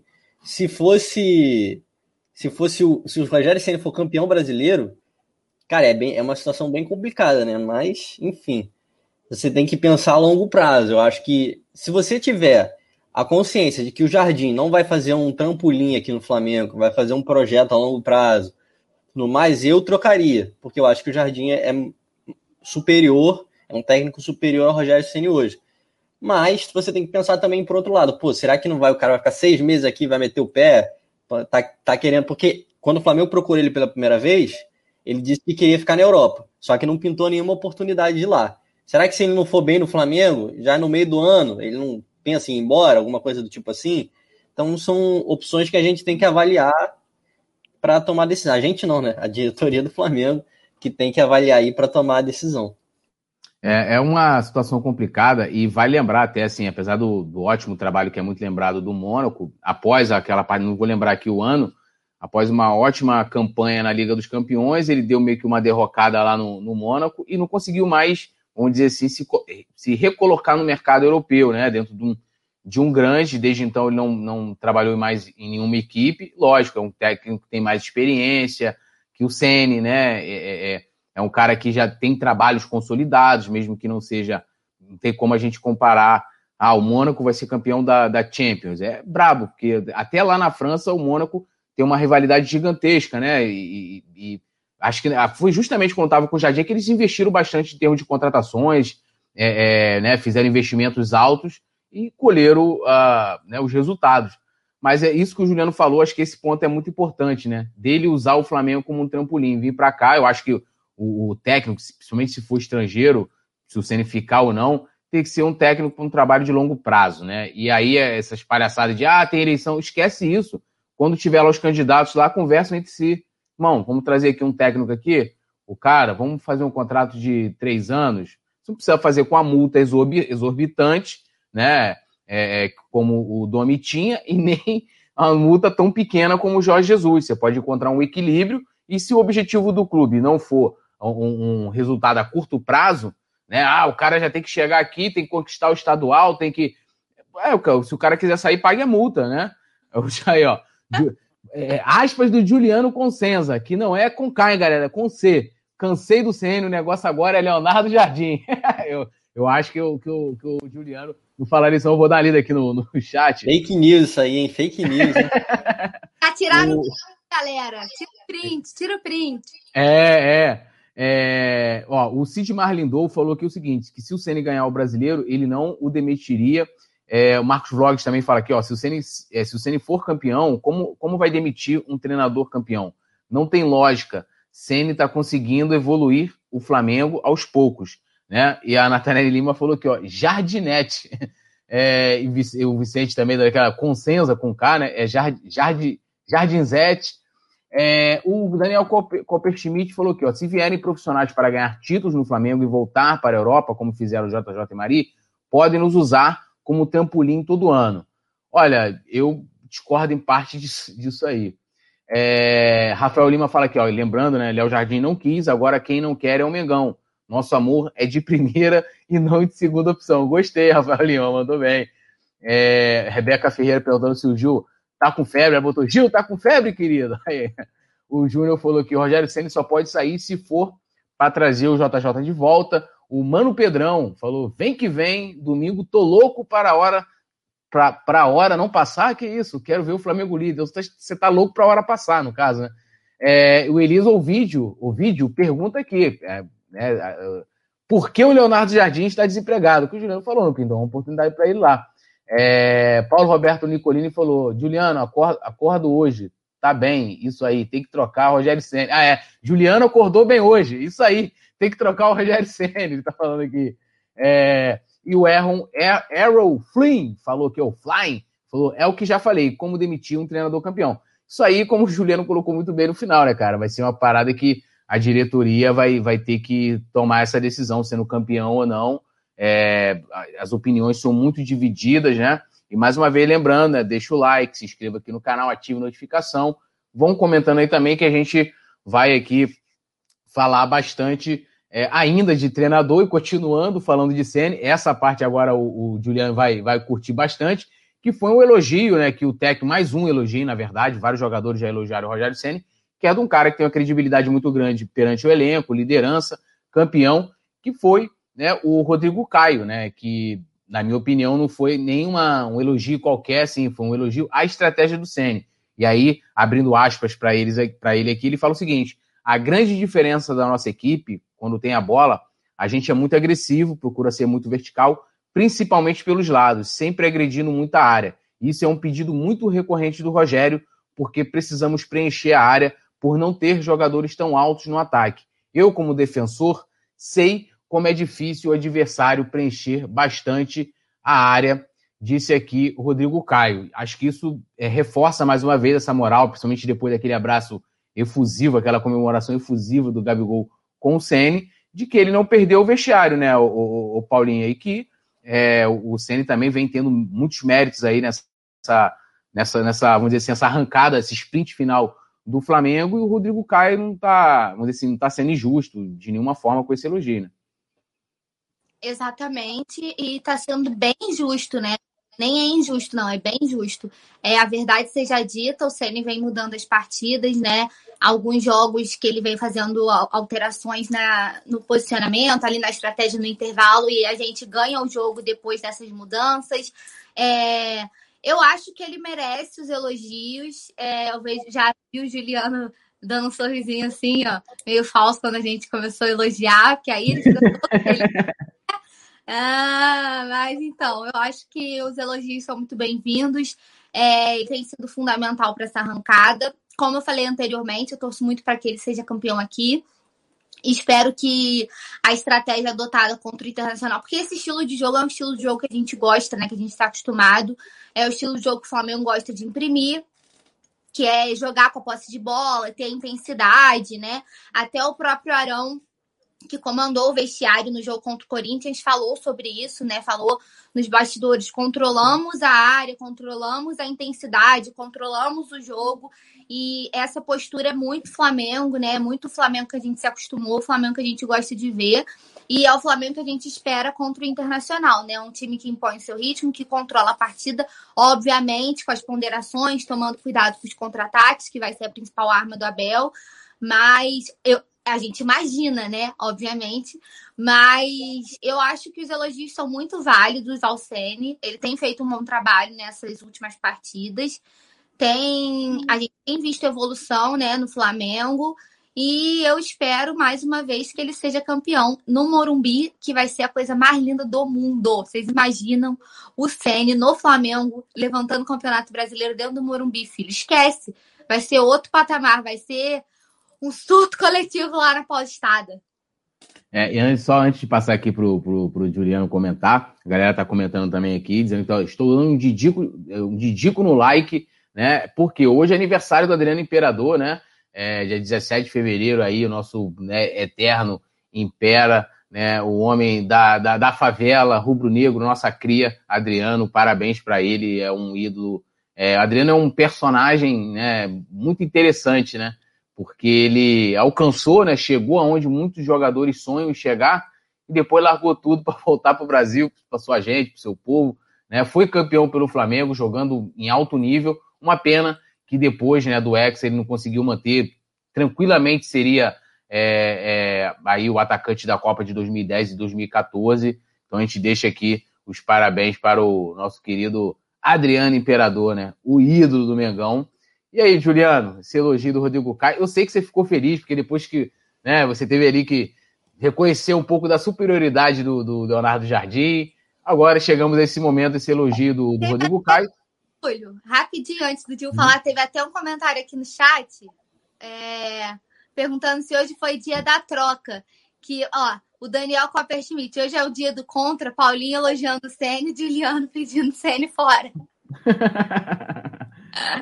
Não, e, não... é uma coisa que o, que o Juliano destaca essa parte tática aí do, do Sene, né? Não, eu não pedi o Sene fora. Eu não, eu não pedi. Eu prefiro. Eu acho que o Jardim é mais técnico que eles. São coisas diferentes.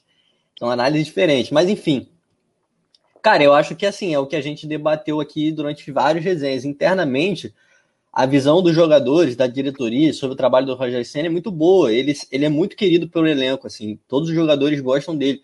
E também é, é, um, é um bom é um bom é um reflexo é, de que aquilo que foi dito, que ele tinha perdido ingerência sobre elenco, que ele não tinha ingerência sobre elenco, por conta de troca de horários de treinos, que isso é, foi posto num, de uma maneira exagerada, né?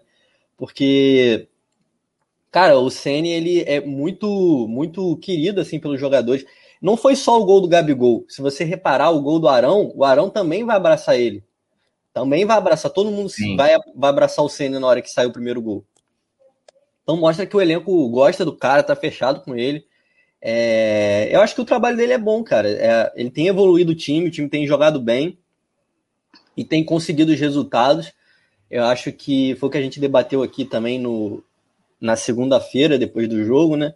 Que eu acho que ele agora tá implementando o estilo dele, né? Antes ele queria muito, ah, eu vou resgatar o que o Jorge Jesus fez. Acho que isso não deu, não deu muito certo. A princípio, né? Não, o time não conseguiu resultados, também não jogava tão bem, porque é algo que ele não domina, né? Ele não é o Jorge Jesus, ele é o Rogério Ceni. E isso não é demérito. É, cada um tem seu estilo, são só formas diferentes de jogar. Mas eu acho que o Ceni tem feito um bom trabalho, cara. Eu, eu assim, se, é, esquece essa história do Jardim, tá? É, coloca ela em segundo plano mesmo que não fosse campeão, só se acontecesse um desastre, assim, duas goleadas, duas atuações horripilantes do Flamengo, mesmo que não seja campeão, cara, eu manteria porque eu acredito no trabalho a longo prazo. Eu acho que é, futebol, a gente resume muito a culpa do técnico, culpa ou não do técnico. A gente nunca olha o todo, a gente sempre olha o resultado final, a gente não analisa os jogadores, a gente quer sempre achar um culpado. e é muito fácil de culpar o técnico. É, é, é, é, muito mais, é o que sempre falo, é muito mais fácil demitir um, que é o técnico, a comissão, três, quatro, do que demitir 23, que é o elenco, do, o grupo de jogadores. Eu acredito no trabalho ao longo prazo, cara. Eu acho que, que pô, tem que dar tempo, cara. Não é, não é porque. Cara, é, é difícil ganhar, gente. É, não é sempre que a gente vai repetir 2019. Tava até vendo gente falando, não, porque se a gente ganhar o Campeonato Brasileiro, a temporada não foi excelente. Pô, como é que não foi excelente? Carioca, Recopa, Supercopa Campeonato Brasileiro, que mundo vocês estão vivendo? Que campeonato que. Como que essa temporada não é excelente? Então eu acho que a gente tem que dar tempo ao, ao treinador. O treinador tem que tem que implementar, poder ter tempo de implementar a filosofia.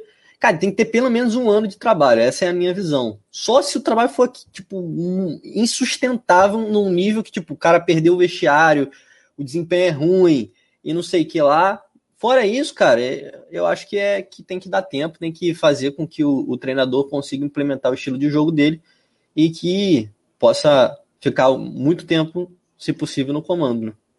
É, lembrando mais uma vez aí para a galera que está perguntando do, do, do grupo, do, do, do, clube do canal e tal, tem aí o botãozinho Seja Membro, do lado de se inscrever. Então, se você já não for inscrito, já vai, aproveita, se inscreve, já ativa a notificação lá no, no sininho e marca lá a opção todas. Então, assim, qualquer é, é, publicação aqui do Coluna, seja na, na, na, comunidade, né, os vídeos, você já vai poder, é, vai receber, na verdade, né, no teu celular, no teu computador, no teu, teu aparelho aí, é, que você utiliza para você assistir os vídeos no YouTube. E vai ter aí, lá também tem explicadinho, né, os benefícios todos que tem, sorteio de manto sagrado, sorteio de manto do Coluna. É, também tem, aí como eu já falei, o grupo. O grupo, na minha opinião, é o melhor de todos, né? Então, é, fosse vocês aí, davam uma olhadinha com carinho. O é, último resenha rendeu um book de figurinhas. Pô, o último resenha... Era uma figurinha minha, fizeram 30! Não, e a Paula, e a Paula você fica, eu fico zoando a Paula, né? Fico vendo as thumbnails nossas do, dos nossos vídeos, assim, Paula, olha essa thumbnail aqui, a Paula com a cara assim, ó. eu assim. Aí, mano, fizeram as figurinhas tudo com as nossas caras, assim, as piores caras, né? Mas tá, tá, tá tudo sussa. Natanael, um beijão. Natanael tá nem interagindo. Quando o Rafa não tá aqui, Natanael não interage muito, reparou isso? É, mas lamentável. Não puxa saco, não.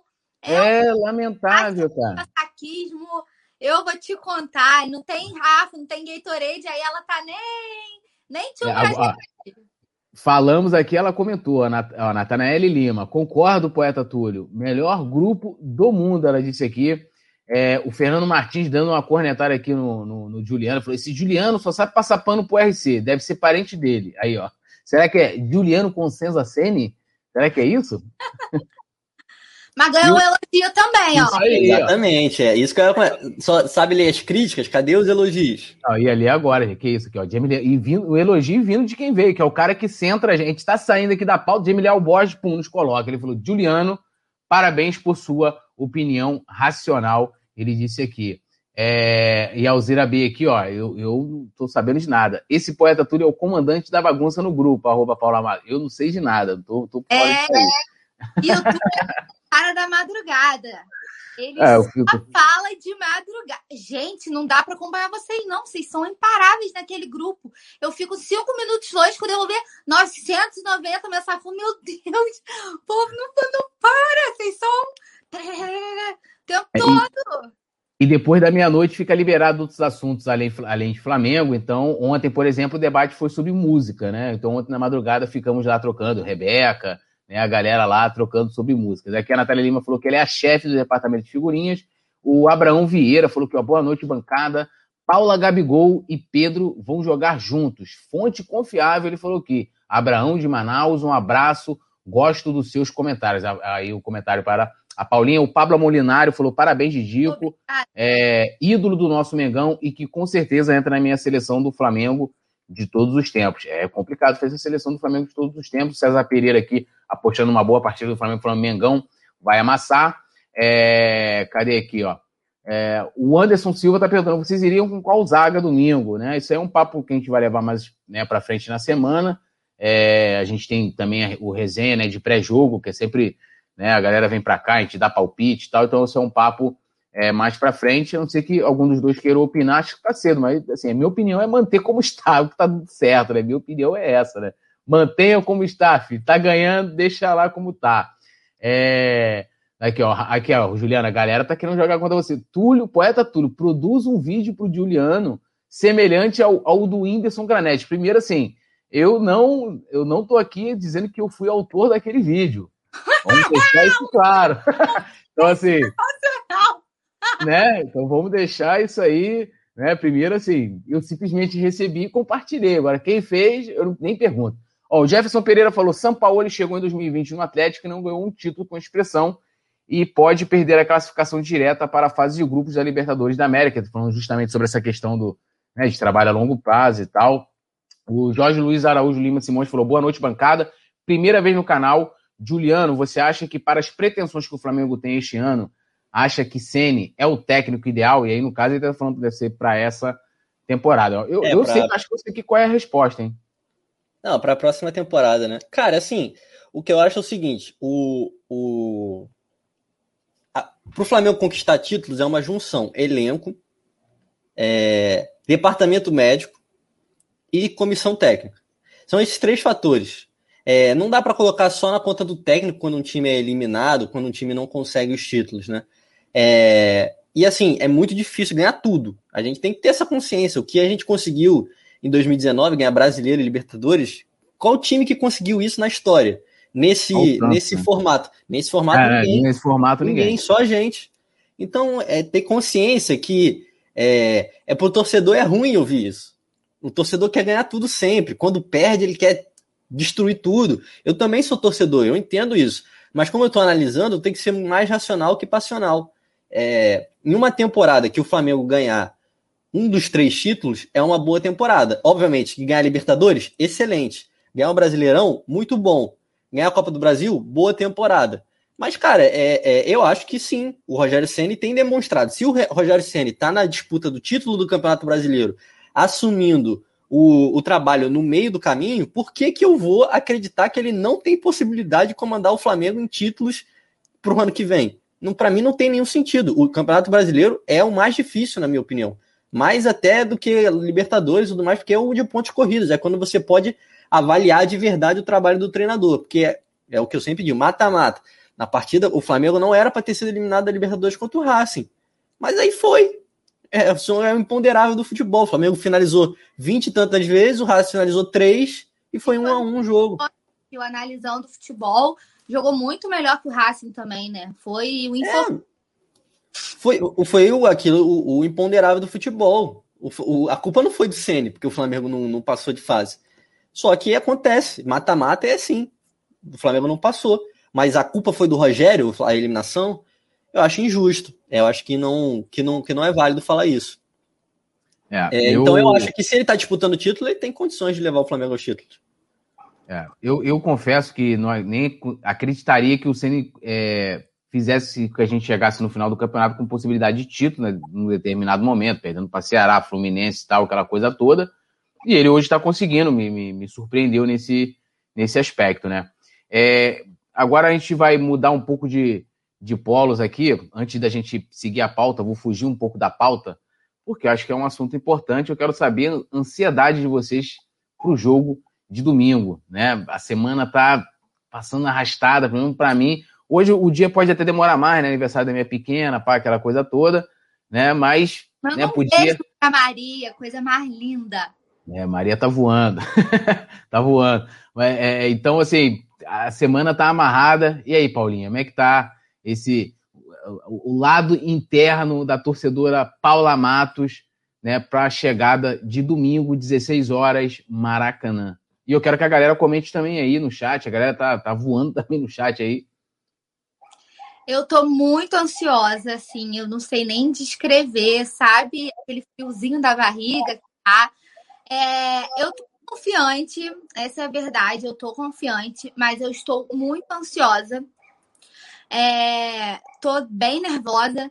Sabe aquele meme de você viver todas as suas ações são pensando no jogo? Eu durmo pensando no jogo, eu acordo pensando no jogo, eu trabalho pensando no jogo. Eu tento fugir um pouco, né? É, da, da, da atmosfera dessa final antecipada, mas acho que justamente pelo peso da partida, que a gente não pode perder, né? Se o Inter vencer, o Inter é campeão, então acho que justamente por essa atmosfera toda, eu tô num nervoso que eu já tô me tremendo de agora. Assim, e a gente que trabalha no jogo, a gente tem que ser muito, muito, muito controlado, né? É, pra galera que não sabe, né? A galera acompanha aqui o canal, o Túlio tá nos comentários, o Dio normalmente está no pós-jogo. Você faz o pré também, Dio, ou só o pós? Faz também. Faço ah. pré também. Então, os meninos estão sempre aqui, mas eu também estou lá no comando do Fórmula.com. Normalmente, todos os, os pós-jogos vocês podem contar comigo escrevendo lá pro colandofla.com. Então, a gente tem hora que tem que se controlar, não pode extravasar esse lado torcedor, porque você tem que fazer a análise do jogo, você tem que fazer depois coletiva, número e essa coisa toda, e a cabeça a mil. Então, assim, eu tô muito, muito, muito, muito ansiosa por mim. O jogo já era amanhã para já ui, passar esse nervoso logo. Parece que. Ai, parece que é o primeiro, a primeira final que eu vejo do Flamengo na minha vida. Tô muito nervosa, a atmosfera. Eu acho que toda essa questão que o Túlio falou, só para concluir meu raciocínio, de tipo assim, a gente não acreditava mais, e aí o time deu uma arrancada, deu uma reviravolta, e agora tá muito palpável, dependendo muito só, tipo, dependendo só da gente, com um elenco muito fechado, né, com muita gana de vencer, pela aquela vibração do Gabigol, que ele acabou comigo, mano. Eu tô muito, muito, eu tô, eu vibro, eu tô assim, eu vibro direto, automático já. E, e você, Juliano, ansioso para o Ceni dar um nó tático em, em, em Abel Braga? É, rapaz, tô ansioso sim, cara. É, assim, a vantagem de ter uma semana livre, né?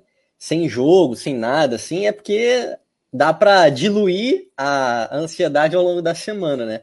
Mas, pô, se eu falar que eu não tô ansioso, vou vou vou tá mentindo, porque, pô, a ansiedade bate, né, cara? É, porque é, é uma situação diferente, né? Acho que nunca o Campeonato Brasileiro teve uma final é, na era dos pontos corridos, né? Porque falta praticamente é a penúltima rodada, então o campeonato já tá acabando. É uma final mesmo, é como se fosse Brasileirão de antigamente, né? Então é quase que pô, uma final de, de campeonato. Então, de campeonato brasileiro, que eu particularmente nunca peguei, assim, nunca vi, porque não peguei essa época de mata-mata. Então, pô, é uma sensação diferente. É uma sensação diferente. Que chegue logo, né, cara? Vai ser um jogo, vai ser um jogo pegado. Acho que Inter vai vir fechadinho, porque tem a vantagem de empatar, né? Porque aí vai poder decidir em casa. Então vai ser difícil. Mas tenho, tenho fé que, que o Flamengo vai ganhar essa partida. Ó, o, a Alzeira B falou aqui que ela vibra, né? Tá falando aqui. E o, o, o Arrow Flying falou: essa semana tá complicada, mas estou controlando a tensão. Sidmar Lindolfo que falou justamente, Juliano. É, o Rafael Lima falou: ó, Estou tranquilo à espera do jogo de domingo. Agora, na hora do jogo, é 100% passional. Agora, estou ansioso para ver o JP com cabelo loiro. Pinta João é a nova campanha aí da galera. hashtag Pinta João. A Lili... Não era metade preto normal, metade vermelho? Agora já é João Louro? É, não, a coisa começou com ele uma, uma parte preta, outra vermelha, agora a coisa tá cabelo igual do Gabigol e parece que ele vai pedir autorização para o Simon né, para não ser demitido depois de fazer essa, porque é uma promessa para o Flamengo ser campeão. Então, Por hashtag também. Vou me meter aqui então, já que a gente está super empolgado assim com a galera do chat, eu quero saber das promessas caso o Flamengo seja campeão brasileiro, se já tem galera fazendo promessa, como que tá, eu quero saber as promessas de vocês, então manda aí no chat, porque é muito fácil vocês jogarem pra gente, né? É um pinta o cabelo, o outro faz isso, o outro faz aquilo, mas vocês não, querem, não podem correr da responsa, não. Então, quero Isso. saber aí as promessas, se já tem promessa de vocês para essa final antecipada aí, para esse título que está pertinho, pertinho. É, e, e, e, e, se liga também que é o seguinte, lembrando que as promessas menos 18, hein, galera? Porque tem a galera que se empolga nas promessas, né? E vai prometendo, né? horário nobre, horário nobre. É, horário nobre. Então vejam o que vocês vão prometer. Natália Lima falou aqui, ó, na moral, chega a vacina pra gente, chega o nosso Confra e nada de chegar esse domingo e esse bendito jogo. Que Deus me ajude, disseram aqui. É, Fernando Matias, né, dando uma cornetada aqui mais uma vez, Martins, desculpa, no comentário do, do Juliano. É, o Pablo Amolinari falou o seguinte: tem hora que fico um pouquinho confiante, tem hora que fico mais preocupado, mas imagina se pudesse ter torcida, o clima que ia estar no Maracanã. O Miguel Negreiros falou que é vencer ou vencer, não tem outro caminho. É, o Vicente Flá falou: ó, Flamengo me deixa mais ansioso que os vácuos da Morena. É, o Marcos Log falou: tô morrendo de medo, mas estou confiante. É, o César Pereira aqui elogiando a Paulinha, falou que ela tá voando. É, e o Cid Marlindolfo, ó, essa aqui, o, o, o, o Juliano vai assinar embaixo. Ceni ainda será técnico nível europeu. Escutem só, é alto nível, tem história no futebol. E o Paulinho Flá falou: domingo é dia de guerra, dia de acordar cedo, se preparar, se preparar para essa decisão e a partir das 16 horas amassar o Inter e o Galhardo folgado. Agora a gente tem também um outro comentário que agora também, que é lá do nosso clube, do clube do canal, do grupo do clube do canal, que é um comentário também aí, um áudio, eu quero que a galera depois mande vídeo. Quero ver a galera aí interpretando no vídeo também aqui. É da, da Rebeca Ferreira, né? A Rebeca que interage bastante. Ontem eu e a Rebeca ficamos é, é, debatendo sobre MPB, falando sobre música. Então você vê que o grupo é, rola tudo, né? Flamengo pra caramba. Dia de jogo, então, meu. Eu saio lá, vou no intervalo já tem mil mensagens, mas vambora.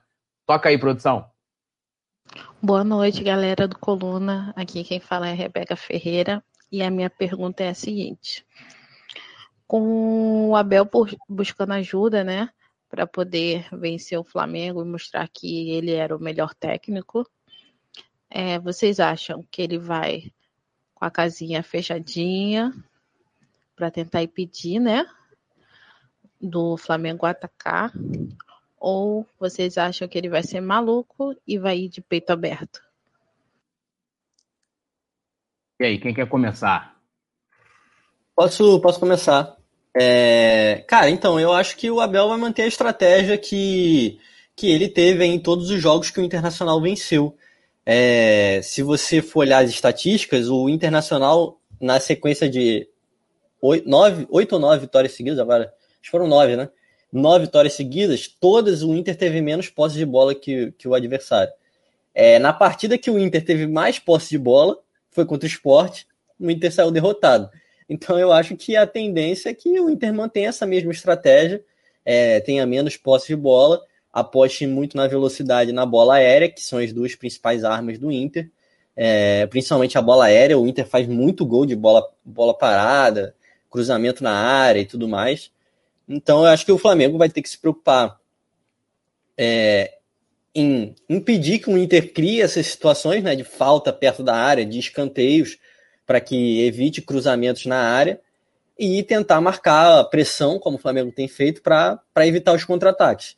Mas eu acho que a, a, tônica do jogo vai ser, vai ser justamente essa: um Inter recuado, é, buscando os contra-ataques e as bolas paradas para tentar aí surpreender o Flamengo. E um Flamengo comandando as ações do jogo, né? O Flamengo tentando ser dominante, tentando sufocar e e acho que é, é o provável de que vai acontecer. Acho que o Abel não vai querer inventar nem mudar nada, não, porque é o que tem dado certo, né? É, é um estilo do, do, Abel, assim, já. O Abel das antigas, né? Que ele sempre. Os principais times dele, ele sempre jogava nesse estilo, recuado, buscando contra-ataque tudo mais, velocidade. Acho que ele vai manter essa, essa, esse estilo de jogo e vai, vai, vai ser essa estratégia do Internacional. E aí, Paulinha? É isso, eu tinha, eu tinha me adiantado, né? No comecinho do programa eu falei sobre isso, eu falei que eu achava que o Inter ia vir fechadinho, que o Abel ia jogar mais nos contra-ataques, e o Gil deu o panorama completo. Então eu vou pro chat, porque o pessoal tá mandando Túlio pintar o cabelo de rosa se o Flamengo for campeão. O Vicente Flá tá falando que a promessa é beber até perder a dignidade. A Natanael falou que não sabe o que vai fazer ainda. Teve gente prometendo tatuagem nova do Flamengo. Tem várias promessas aqui, ó. O Yuri Reis, que mandou uma pergunta pra gente. Se o Flá ganhar o Brasileirão, platino meu cabelo, vou andando da minha casa até a Igreja do Bonfim. Bom, não sei qual é a, a distância, mas tá valendo. Tô anotando as promessas, ó. Prometo Flamengo o time, vou passar pano pro CN, que é a coisa mais difícil para as promessas mais inusitadas. E eu queria aproveitar o espaço e dar os parabéns para a produção, que eu achei sensacional essa ideia de botar os áudios da galera, essa interação, achei que ficou muito legal aqui na mesa. Então, tá de parabéns pela iniciativa e também um alô, um parabéns para a galera que tá mandando, que tá com, interagindo com a gente também por esse novo meio, né? É uma forma da gente estar mais pertinho, de ouvir a voz de vocês, né? E quando tiver vídeo da gente ver vocês, conhecer vocês mais intimamente. Então, eu adorei esse novo formato, achei que ficou incrível. É, e lembrando mais uma vez, né, que isso aí é uma vamos dizer assim, é um benefício, né, da galera que, que dá força aí pro Coluna fazendo parte, né, sendo, sendo integrante do clube do canal, e aí tá lá no grupo do WhatsApp, então todo dia a produção vai lá, é, vai pedir, vai botar as pautas, né, da, do, do resenha, ainda tem isso, né, tem a possibilidade já de saber o que a gente vai debater aqui, e a galera vai mandando as perguntas em cima dessas, dessas pautas, né, e tá até aqui o Rafael Lima elogiando a voz da Rebeca. A Rebeca, rapaz, tem que ver a Rebeca cantando, manda bem demais. E o Daniel Corpo Schmidt falou: promessa pra Paulinha, se o Mengão for campeão, você grava uma paródia no canal do Túlio. Então, eu tô, pô, tem, ó, Rebeca, tem Paula, tem a Natanaele também, que solta a voz. Quando passar essa parada de pandemia, Mengão campeão, a gente né, solta que eu tô com a ideia de fazer uma, uma nova. Ah, eu aceito. E a produção ah, me liberar, eu aceito. Pra quê? Pra cantar? fazer paródia, imagina eu fazer. Não, ó, eu, eu tô querendo fazer uma versão nova do jogo do Mengão, tambor a no então, coração. A única música que tá dando certo, que é Se Nos Organizarmos, Corremos Todos. É ah, a mas... única que é a única vai, tá vai conseguir fazer a nota no espanhol? Aí é contigo, a gente, eu pego, eu, eu, fiz, eu fiz uma versão de Despacito. O problema de pegar música internacional, nacional, não tem, isso aí não tem caô, eu boto letra em tudo quanto é lugar, né? A gente é... canta, a gente dá um jeito, meu amor. Aqui é bilíngue, trilingue, poliglota, tá tudo nos conformes, a gente dá um jeito, tá, produção? Ó, e tá rolando treta aqui da produção, porque o, o Leandro Martins, nosso querido Leandro, tamo junto, que inclusive foi acusado. aqui é democracia, não pode elogiar. Ainda bem que eu elogiei a produção que está ao vivo com a gente. Gil, enquanto isso, me fala, você tem promessa? Já, já pensou na sua promessa ou você não é das superstições? Porque você Cara, sabe que eu mandinga, né? Cara, então, na Libertadores, eu, eu também fui naquela de descolorir, né? Descolori o cabelo. É... e fiz uma tatuagem, né, cara? Então foram essas duas promessas aí. Ah, Para esse brasileiro ainda não. É? Não, é uma na perna, não dá nem para mostrar. Mas é do, do título da Libertadores. É... Mas é, esse brasileiro ainda não fiz nenhuma promessa, não. Tô, tô, tô um pouco cético ainda. Tô esperando ainda, tô esperando um pouco. É... Na, na Libertadores estava mais empolgado de sair descolorindo, deixei cabelo branco. Aí foi, foi mais complicado. Pergunta pro Túlio como era. Ele já viu várias fotos. Eu não sei se você já viu a produção, tenho certeza que não como era a Paula do cabelo preto. Pô, é outra pessoa. Libertadores, que também foi promessa. Eu acho que todo mundo entrou nessa onda de vamos ficar louro, vamos descolorir. Meu cabelo louro também foi promessa da Libertadores e cá estamos até hoje, ó. é, eu também, eu, durante a Libertadores, pintei o cabelo de louro, já cumpri uma parte da promessa da Tatu, que é essa aqui, que ainda falta fechar o braço, mas veio a pandemia, e eu ainda não acho que seja é uma coisa assim, né, que vale o risco lá, ficar várias horas, que são várias horas, meus amigos.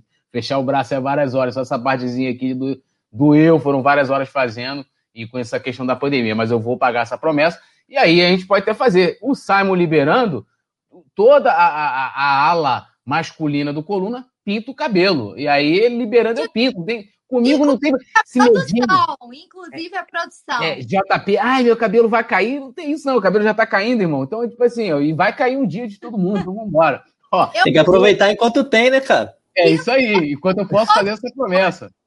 Vai nevar no coluna do Fla. É, é. é. Vambora. Então, tudo, tudo nosso. Aí, ah, aí, ó. A produção, outra pessoa.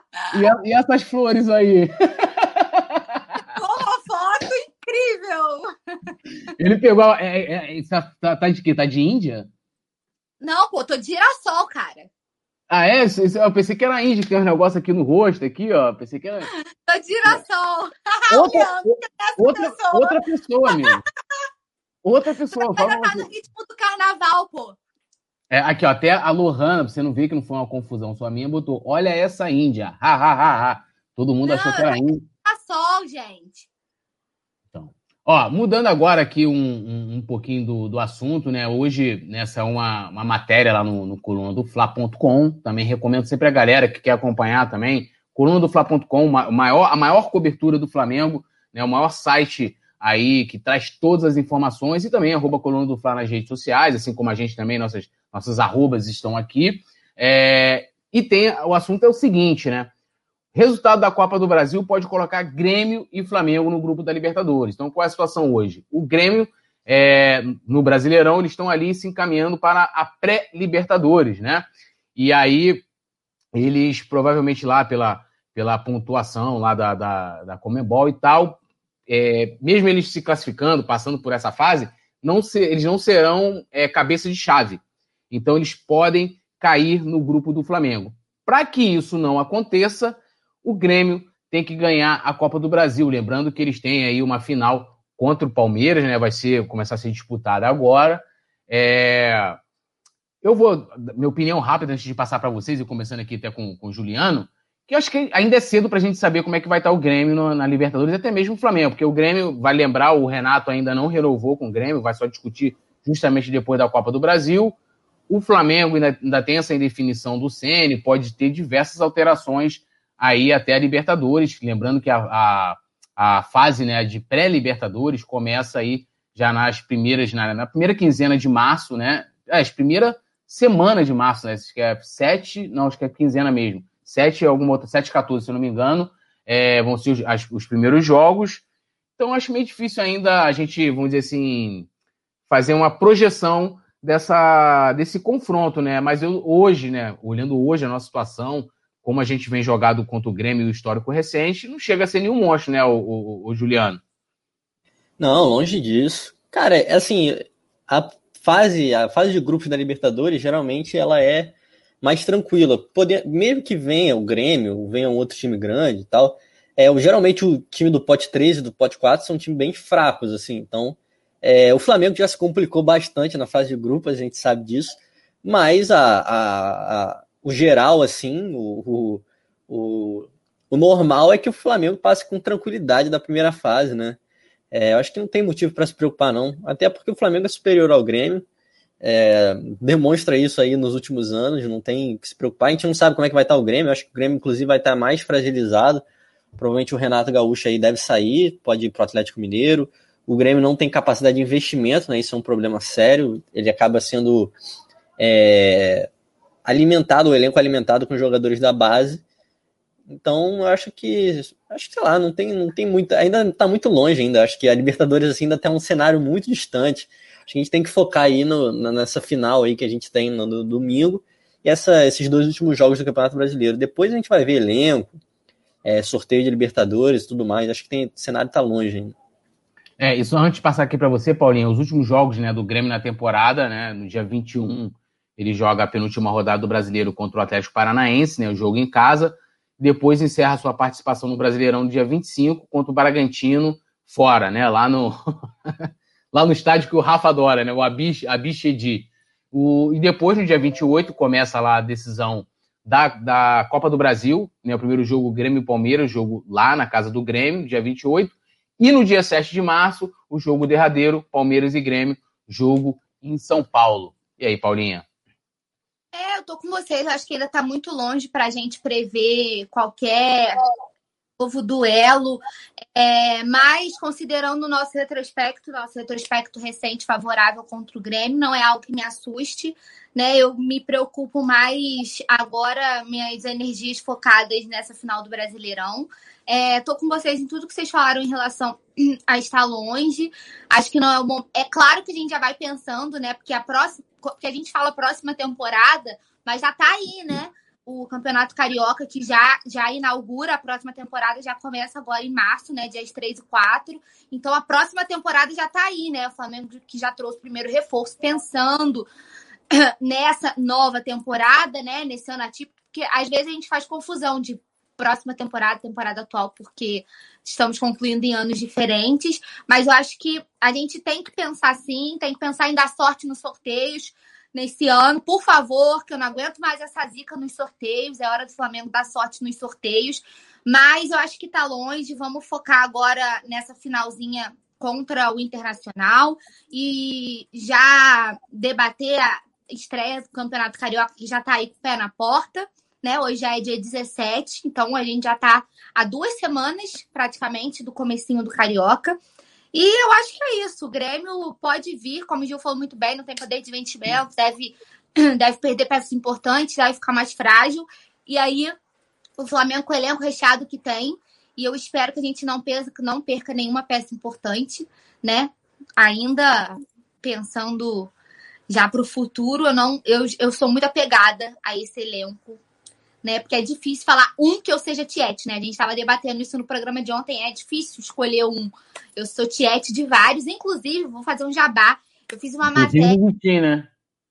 Oi? Inclusive, tiete do Vitinho. Ah, gente, pelo amor de Deus, ó, uma hora dessas, não faz eu beber, não. Deixa eu fazer meu jabá, o Arrascaeta, junto com o Gabigol, né, completou 100 jogos pelo Flamengo no último domingo. Eu fiz uma matéria lá no colunadofla.com, então corram lá no colunadofla.com, que é as principais notícias do Mengo, tudo em primeira mão, sai sempre lá. Eu fiz uma matéria com todos os dados do Arrasca, porque eu sou Arrascaete, né? Quem é Arrascaete está comigo. Vale a pena conferir tudo que o Uruguai já fez aqui nesses 100 jogos pelo Flamengo. E, inclusive, o que chama a atenção é que em dois anos, né, praticamente, que ele completou aqui, um cartão amarelo, gente. Um cartão. É realmente outro patamar. Então, sou apegada a esse elenco. Fugi da pauta totalmente, mas tá tudo aí, tá tudo em casa. E tá longe para pensar em Libertadores. Vamos devagarzinho e vamos nessa. É, só lembrando da, da música, né? É, Ô Paula, de quem você é tiete? Poeta, eu sou é Vitinete. Ó, a Lohana Pires mandou um superchat aqui, mandou Oiê, Paulinha. Oiê, Túlio. E oiê, Coquinho Bonito. Coquinho Bonito para quem perdeu o último reserva. Aliás, o... Agora eu acho que o Túlio tem que reclamar que o Juliano ganhou oi um, em tudo em maiúsculo e a gente ganhou os oi muito Não, mais. nem só isso. Ainda tem, tem mais uma coisa que eu vou fazer mais uma observação. Você ganhou seis ex, eu ganhei cinco, o Juliano ganhou oito em, em letras maiúsculas. Você, Letras garrafais. É, Letras garrafais. Não, só, só, só, um, só um detalhe: o Coquimbo Unido foi rebaixado no Campeonato Chileno. Foi caraca. rebaixado. Colo-Colo se salvou na, na, na última rodada. Então deu ruim pro Coquimbo. Aí, deu ruim pro Coquinho. É, o Edson Fernandes perguntando aqui, Paulo, onde tem esse vídeo falando do Rascaeta? Não é vídeo, é matéria. Se a Paula até quiser, de repente, manda aí o link para produção. A produção joga o aqui, no- é, joga aqui no chat a matéria da Paula, muito boa. Recomendo a galera de ler, assim. Impressionante também os números do, do Arrascaeta, né? É um cara, assim, joga futebol, né? O James Jael Bosch está comentando que ele, eu prefiro que o Grêmio seja campeão da Copa do Brasil. Se o Palmeiras ganhar, vai recomeçar o show de arrogância e prepotência da Pauliceia desvairada. É, o Cid Marlendorf pedindo para Paula cantar. É, o Raron Fly. Sério que a Paula é fã do Vitinho? Rapaz, tá de bobeira. Você tá de bobeira. Eu, eu- vou- eu- qualquer dia eu vou revelar minhas conversas privadas com Paulinha. Vocês vê lá é, a foto que ela tem do, do Vitinho, o pôster e o caramba. É, a Natanelli Não acredita nisso que ele tá falando, gente. A Natália falou: Eu sabia que o Túlio iria perceber que ganhou menos E. Eu, eu faço logo a conta, eu sou o VAR do Coluna, como comentaram aí outro dia. E o Pedro Leal Borges brinca aqui: arroba Matos SP, é, é, hashtag 11, sonho de menina. E a Alvira perguntando: a, a Paulinha, Tiete do Vitinho. É, o Rafael Ribeiro falando aqui, né? Com o novo modelo do Campeonato Carioca, os times não poderão poupar jogadores como o Mengão vai fazer. A gente debateu isso ontem aqui, é, tá no resenha de ontem, então é, se quiser acompanhar aí, Rafael Ribeiro, depois do resenha de hoje, você dá uma colada lá que a gente debateu bastante. O Vicente Flá mandou consenso, zicou o coquinho. é, rapaz, aí, ó, o negócio tá bravo. K, tudo com K. É, agora a gente vai entrar num, num assunto polêmico. Eu, eu gosto das polêmicas, né? Eu gosto das tretas. E o bom é que ultimamente, eu estava conversando com, com um amigo aí, não vou dizer o nome dele, se meteu numa treta no Twitter, né? Por causa de uma matéria que ele fez, tava dando treta. Eu fui lá, aí eu fui mandei, né? Falei, irmão, depois o treteiro sou eu. Porque assim, há uma grande. Deixa eu explicar uma coisa para as pessoas aqui. Há uma grande fez, tipo assim, um exemplo. Túlio foi lá, fez uma apuração, fez uma matéria que não agradou um dirigente ou um apoiador, que a gente tem isso hoje em dia, né? Fã de político. Fã do dirigente, fã de dirigente, né? Dirigente agora é posto a ídolo. Aí o cara vai lá fica puto comigo. Isso não é treta, tipo, o cara tá. Às vezes, isso deve ter acontecido com o Juliano. Foi lá, trouxe uma informação que às vezes alguém não queria que saísse do bastidor, uma negociação, o cara. Isso não é treta. Treta é quando você vai lá debater ali, né, diretamente. Aí a pessoa. Aí, ó, tá aí o link, a Paulinha colocou o link aí na matéria dela. Então, né, tem- rolou essa treta ontem, mas aí, ó, depois você fica me chamando de treteiro e tal. Eu agora sou uma pessoa completamente zen. O único lugar hoje em dia que eu bato boca é aqui no, é aqui no, no Coluna. E o último que eu bati boca foi com o Juliano. Então tá tudo. Eu, eu tô, ainda tô batendo boca em alto nível. Bato boca com, com o Paulinho, bato, bato boca no bom sentido. Com o Juliano, né? Então eu tô bem. Ó, a polêmica é a seguinte, né? O jornalista lá, o Felipe Fancicani, Fancicani, né? Que nome, né? Mas vamos embora. Ele mandou o seguinte, né? É, ele disse que o Inter dá um banho no Flamengo. E a aspas para ele foi o seguinte: desculpa, pelo século, o Internacional dá um banho no Flamengo no termo de títulos: duas Libertadores, um Campeonato Mundial, duas Recopas, uma Sul-Americana, ganha a chancela de campeão de tudo neste século. O Inter se torna justamente o clube internacional, como faz jus ao nome. E aí ele complementa falando o seguinte: Flamengo também tem um currículo lindo, mas você tem duas Libertadores e um Mundial que hoje é praticamente impossível de conquistar. E não foi o Mundial achado. O Internacional ganhou do Barcelona, finalizou aí o Fancincane, né? Que nome, né? E aí, Juliano, concorda com ele e tal? Esses dados aí, isso é suficiente para jogar um, assim, um chamariz para a próxima partida? É, não sei que campeão de tudo é esse que não tem Campeonato Brasileiro, não tem Copa do Brasil, não tem os títulos nacionais, não tem nenhum, né? O Flamengo conseguiu dois brasileiros, conseguiu Copa do Brasil, conseguiu Libertadores, conseguiu Recopa, conseguiu Supercopa. Então, assim, o Flamengo, o Flamengo sim ganhou tudo. O Flamengo sim ganhou tudo, né?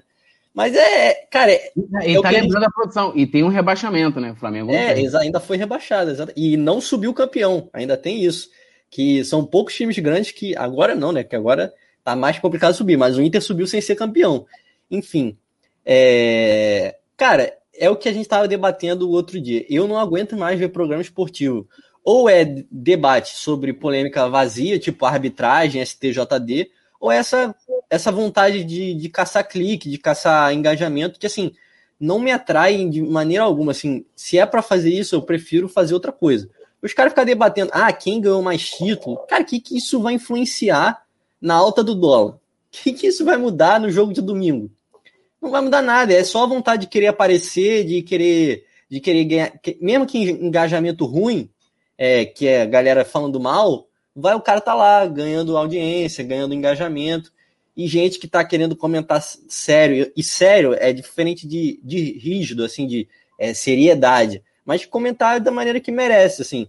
É, de maneira leve, por exemplo, como a gente faz aqui, mas sem, sem parecer que a gente está comentando a economia do Brasil. Só que os caras fazem pra aparecer. É uma coisa. Pô, sei lá, é, os caras querem aparecer mesmo. Acho uma, uma grande palhaçada aí querer discutir isso.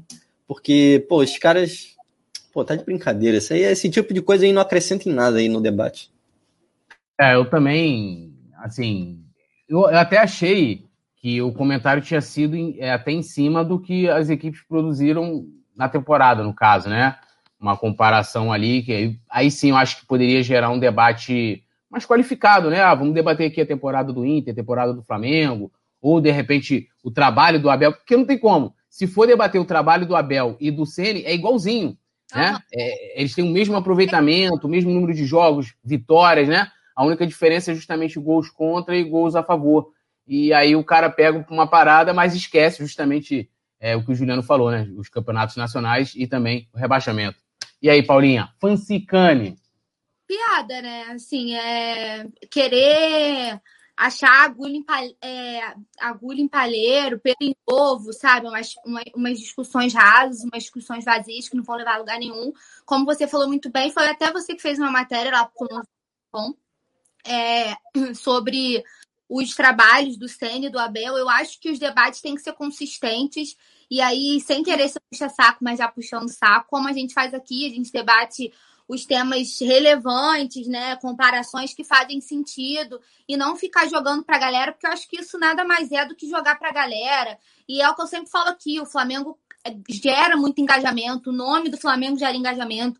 Então, sempre dá um jeito de colocar o nome do Fla onde quer que seja, entendeu? Não interessa fazem malabarismos para que para que incluir o Flamengo para forçar às vezes uma rivalidade que é uma rivalidade às vezes que não existe, entendeu? Forçar uma parada.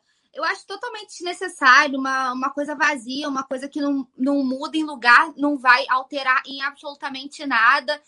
E, cara, sinceramente, eu só lamento que tenha que cheguem a esses pontos, que debatam, debatam esse tipo de coisa que não leva ninguém a lugar nenhum. Até porque, né, gente, rebaixamento mancha a história de qualquer um. E dá licença que a gente pode falar muito bem aqui. É outro patamar, né? Cadê o meme do Bruno Henrique? Outro patamar. Nem discuto. Eles querem. Como é que o Bruno Henrique falou, gente, aquele dia na entrevista? Aquela entrevista maravilhosa. Ela, ela serviria perfeitamente para isso. Eles querem mexer com a nossa cabeça, mas a gente nem discute, porque a gente está em outro patamar.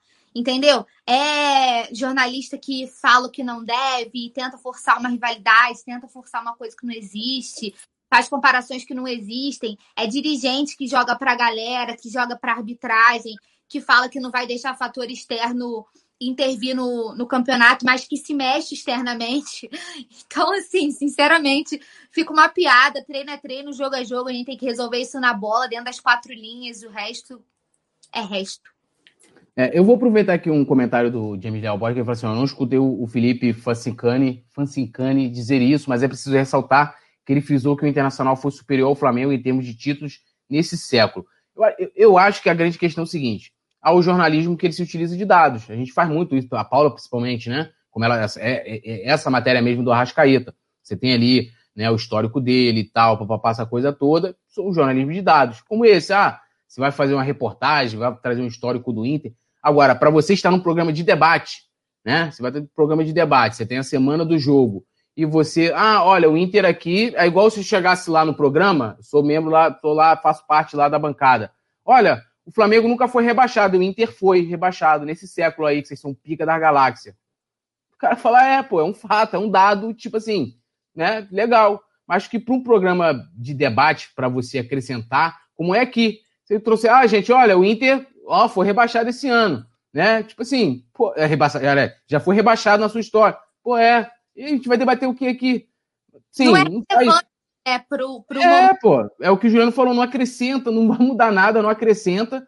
É, é, poderia ter feito o debate de outra forma, né? Trazendo o trabalho do Abel, os jogos que o Abel ficou invicto, pegado, comparar com o Senna, o trabalho dos dois, o estilo de jogo. Você tem uma série de possibilidades para que você possa comentar, e que fica me parecendo que quer, quer desmerecer o Flamengo de alguma forma.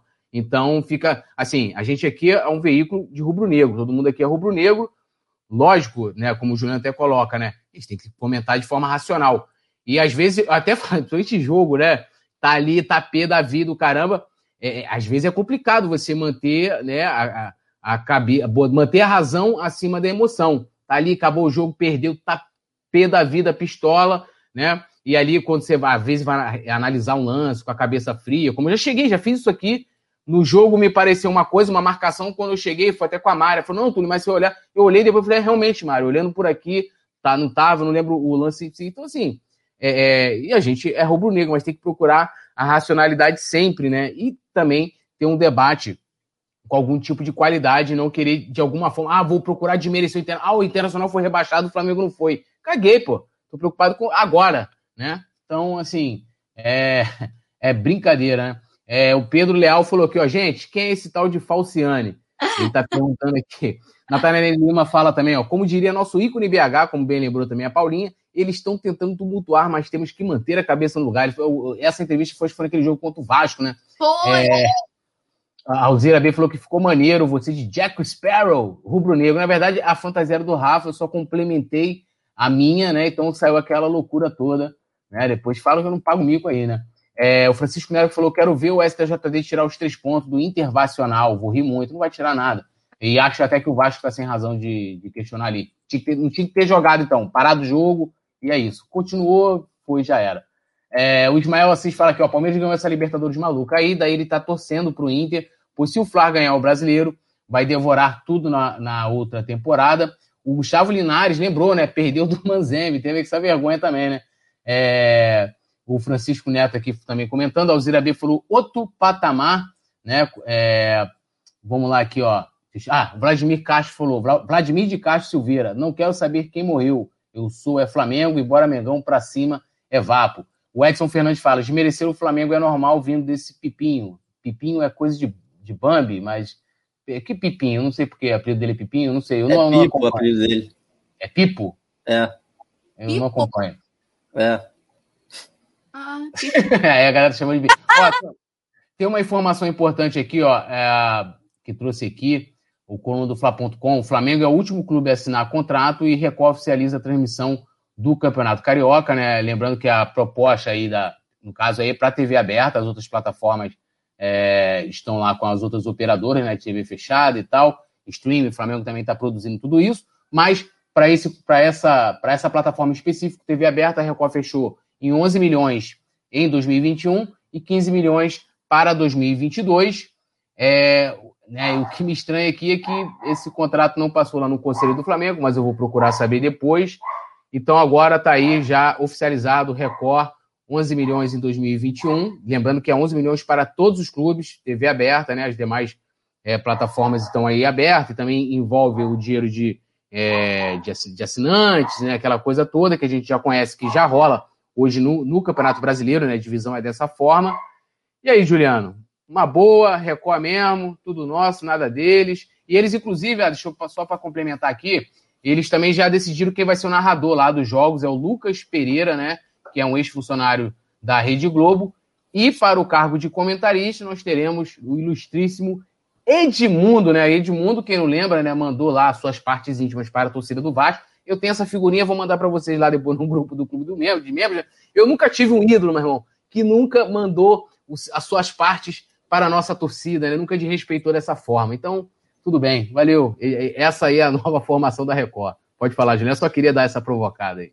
É, essa, esse debate da Record a gente teve aí, né? Porque faltava aprovação do contrato, mas é aquilo que a gente estava debatendo, né, cara? Eu acho que hoje a gente vai ver o, o na TV aberta, eu acho que não tem tanta influência, né? Eu acho que não, não tem tanta relevância com qual emissora fechou. A gente tem que ver quanto que o Flamengo vai conseguir arrecadar com o pay-per-view, com essas coisas novas de, de streaming, né? Essas, essas situações. Eu acho que a gente só vai ter uma ideia mesmo quando começar se valeu a pena, se não valeu, se, se era melhor ter fechado com a Globo ou não. Então, acho que é, tem que esperar, mas acho que é, já era esperado, né? O Flamengo confirmar essa assinatura com a Record, né? Faltava passar pelo conselho, não sei como é que foi esse, essa tratativa aí que o Túlio falou. Mas, enfim, é esperar, vamos ver quanto que o Flamengo consegue arrecadar, se consegue ser lucrativo em vez de, de fechar com, com a Globo. Tá mudo. Eu sei que você tá passando para mim, mas tá mudo. É, não, eu ia falar, Paulinha, Edmundo comentando, Natanael, fique tranquilo que a figurinha não é, é a figurinha é classificação livre, então fica, relaxa, fica tranquilo. Edmundo comentando, Record, geral. A única coisa que eu não concordo com a, com a fala do Gil é que ele falou que não faz muita diferença para TV aberta. Eu acho que faz sim, principalmente porque eu sempre debato aqui a questão de você conseguir levar o futebol para as massas. Para a gente, a gente vive numa atmosfera de que a internet é muito comum, de que o pay-per-view é muito comum, mas a gente precisa entender que o Flamengo é massa, né? O Flamengo é muito mais do que, entre aspas, a nossa bolha, né? Essa bolha que a gente vive de facilidade, de acesso. Então, eu acredito que a, a TV aberta em si, que tenha mais apelo, é, faz diferença sim. Mas assim como a gente viu é, o SBT quando assinou a Libertadores, a torcida do Flamengo vai aonde tiver jogo e vai se fazer presente, com certeza assistindo a Record. A gente precisa só realmente. Eu não sei, assim, eles ainda não cravaram, né? O Edmundo. Edmundo é favorito da emissora, ainda não tá cravado. Eu não tenho uma opinião muito formada em relação a isso. Eu preferia não passar por esse momento né? Mas eu acho que, independente dos profissionais que sejam escolhidos, que façam uma transmissão como a gente. Porque, assim, como a gente está falando aqui, a gente, por exemplo, é um canal rubro-negro. Por mais racional né, que a gente seja, a gente dá aquela puxada, óbvio, né, para o nosso lado. Então, o que a gente espera de uma transmissão oficial é é, profissionalismo em primeiro lugar, imparcialidade. Eu espero que independente. Não, e, e, Paulinha, vamos, vamos combinar. Desculpa, desculpa até te interromper, perdão. Mas assim, se a galera pode assistir lá na Record e tal, pode ser o narrador que for. Se não botar no mudo, não acompanhar o, aqui pelo coluna do Flá, com a, com a voz possante, imponente e exuberante de Rafa Penido, né, na narração, e meus comentários, e o JP na, na reportagem, aí depois tem, né, no pré-jogo, show do intervalo e pós-jogo, o, o Juliano também, temos o Nazário, e tal. porra, aí, aí merece mesmo ter essa galera aí comentando. Merece até uma transmissão parcial mesmo. Soltei Você o verbo agora. Vou chegar lá, né?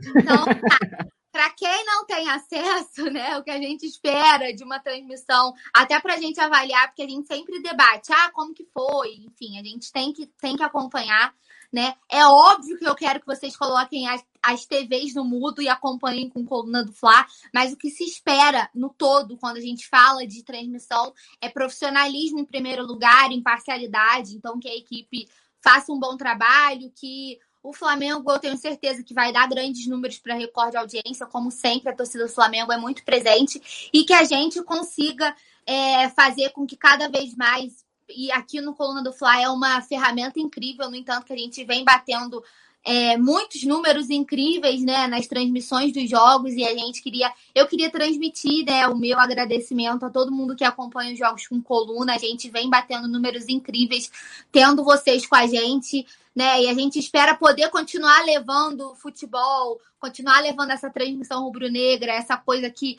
ao mesmo tempo é muito profissional, mas também puxa para o lado do torcedor, é uma coisa que vocês podem se a gente se sente representado, né? Falando como torcedora que acompanha a transmissão, é, pelo site, a gente se sente representado pelas transmissões do Coluna, então que a gente consiga também levar para essa massa, para esse mundão, que muito mais pessoas consigam ter acesso a gente, às transmissões do Coluna do Fla, mas principalmente a massa que eu sempre falo, que é muito importante, a gente não pode esquecer dessa parte da da nossa torcida, que é tão essencial para esses 42 milhões que a gente enche a boca para falar que a gente tem de torcedores. Então, eu sempre sou muito a favor das transmissões de TV aberta, eu acho que elas são essenciais para chegarem cada vez mais lugares. Mas queria agradecer ao pessoal que acompanha o Coluna, porque a gente vem realmente numa crescente, né?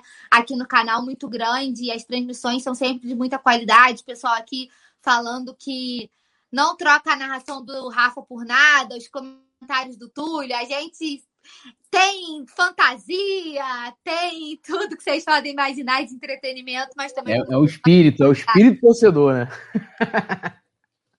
Olha aqui, ó, a, a Nathanaele Lima falou aqui, ó, não troca a narração do Penidinho por nada nesse mundo. Eu não tenho Falou dúvida disso. Falou do ela apareceu, né? Porque ah, fala do Penido, ela aparece. Não fala, ela fica em silêncio. Ela não fica em silêncio. falando chat, foi falado Penido, ela apareceu aqui. Ela apareceu. É, aqui ó, temos elogio também da Rebeca Feira, falando melhor canal do Fla. E antes da gente passar aqui e seguir a pauta, tem uma pergunta aqui do Marcos Vlog, é, Vlogs, Marcos Vlogs, tudo no plural. Vou passar aqui ela, ela para o Juliano, aí o Juliano pode ser bem breve, até porque eu não vi nada disso no lugar. Ele falou que, Túlio, é verdade que o Tony Cruz do Bayern vai vir para o Flamengo? Ele falou na live que gostaria de jogar no Flamengo. O cara é monstro, fez 97 gols. Se ele vier, acho que seria top, hein? O cara joga demais de ser ele aqui. É bom reserva parão, né? Com ele o elenco, tá bom. Tem nada, né? Nesse, não, claro que não, pô. Não tem, né? Então, é, essa pauta de agora, né? Essa, essa pauta vai deixar o Juliano com os. Meu, ele vai terminar o programa vai voando. todo agora. Todo. Pô, de felicidade. Porque aqui, ó, matéria exclusiva lá do Coluna do Fla, com arte, tudo, tudo muito né, é, é, exclusivo, né? Contestado, mas jamais esquecido. Arão é o jogador mais utilizado no Flamengo nos últimos anos. A matéria, inclusive, da Nath Coelho, que estava fazendo notícias com o João. Um beijão para ela, né? É, e aqui, cara, o Arão realmente tem números, assim, vamos dizer, impressionantes, né? Além dele ser aí o jogador mais utilizado do Flamengo nos últimos anos, lembrando que o Arão chegou no Flamengo em 2016, né? Uma grande, vindo como uma grande aposta, veio do Botafogo, tem toda aquela polêmica. Ele já entrou em campo 200, em 282 oportunidades, marcou 25 gols, o que totaliza né, 22.794 minutos com o manto sagrado, né? E aí, vamos lá, em 2016 ele fez 62 jogos, em 2017, 67, 2018, 58, em 2019, 64 e em 2020, 57 jogos, né? E a produção fez todo um trabalho aqui, acho que vale a pena. A produção aí, no caso, a galera lá do, do, do, do site, né? Fez aqui todo um trabalho visual super bacana, dos títulos também do Arão expressivos, né? Porque já foi campeão brasileiro, Libertadores, Supercopa do Brasil e Recopa Sul-Americana. Vale a pena acompanhar essa, essa matéria. E eu vou começar com você, Juliano, né? E aí, Arão é o cara que vem, né, que é, calando, calando bocas, né? O cara que, pô, eu acho que o Arão, cara, é um cara que merece essa volta por cima aí, é, pra caceta. É um cara que merecia muito fazer sucesso pelo Flamengo. E aí, quero ouvir você, Arão, o jogador mais utilizado do Flamengo nos últimos cinco anos, e cinco anos com vários jogadores badalados, hein? O Arão fez muito mais do que eles.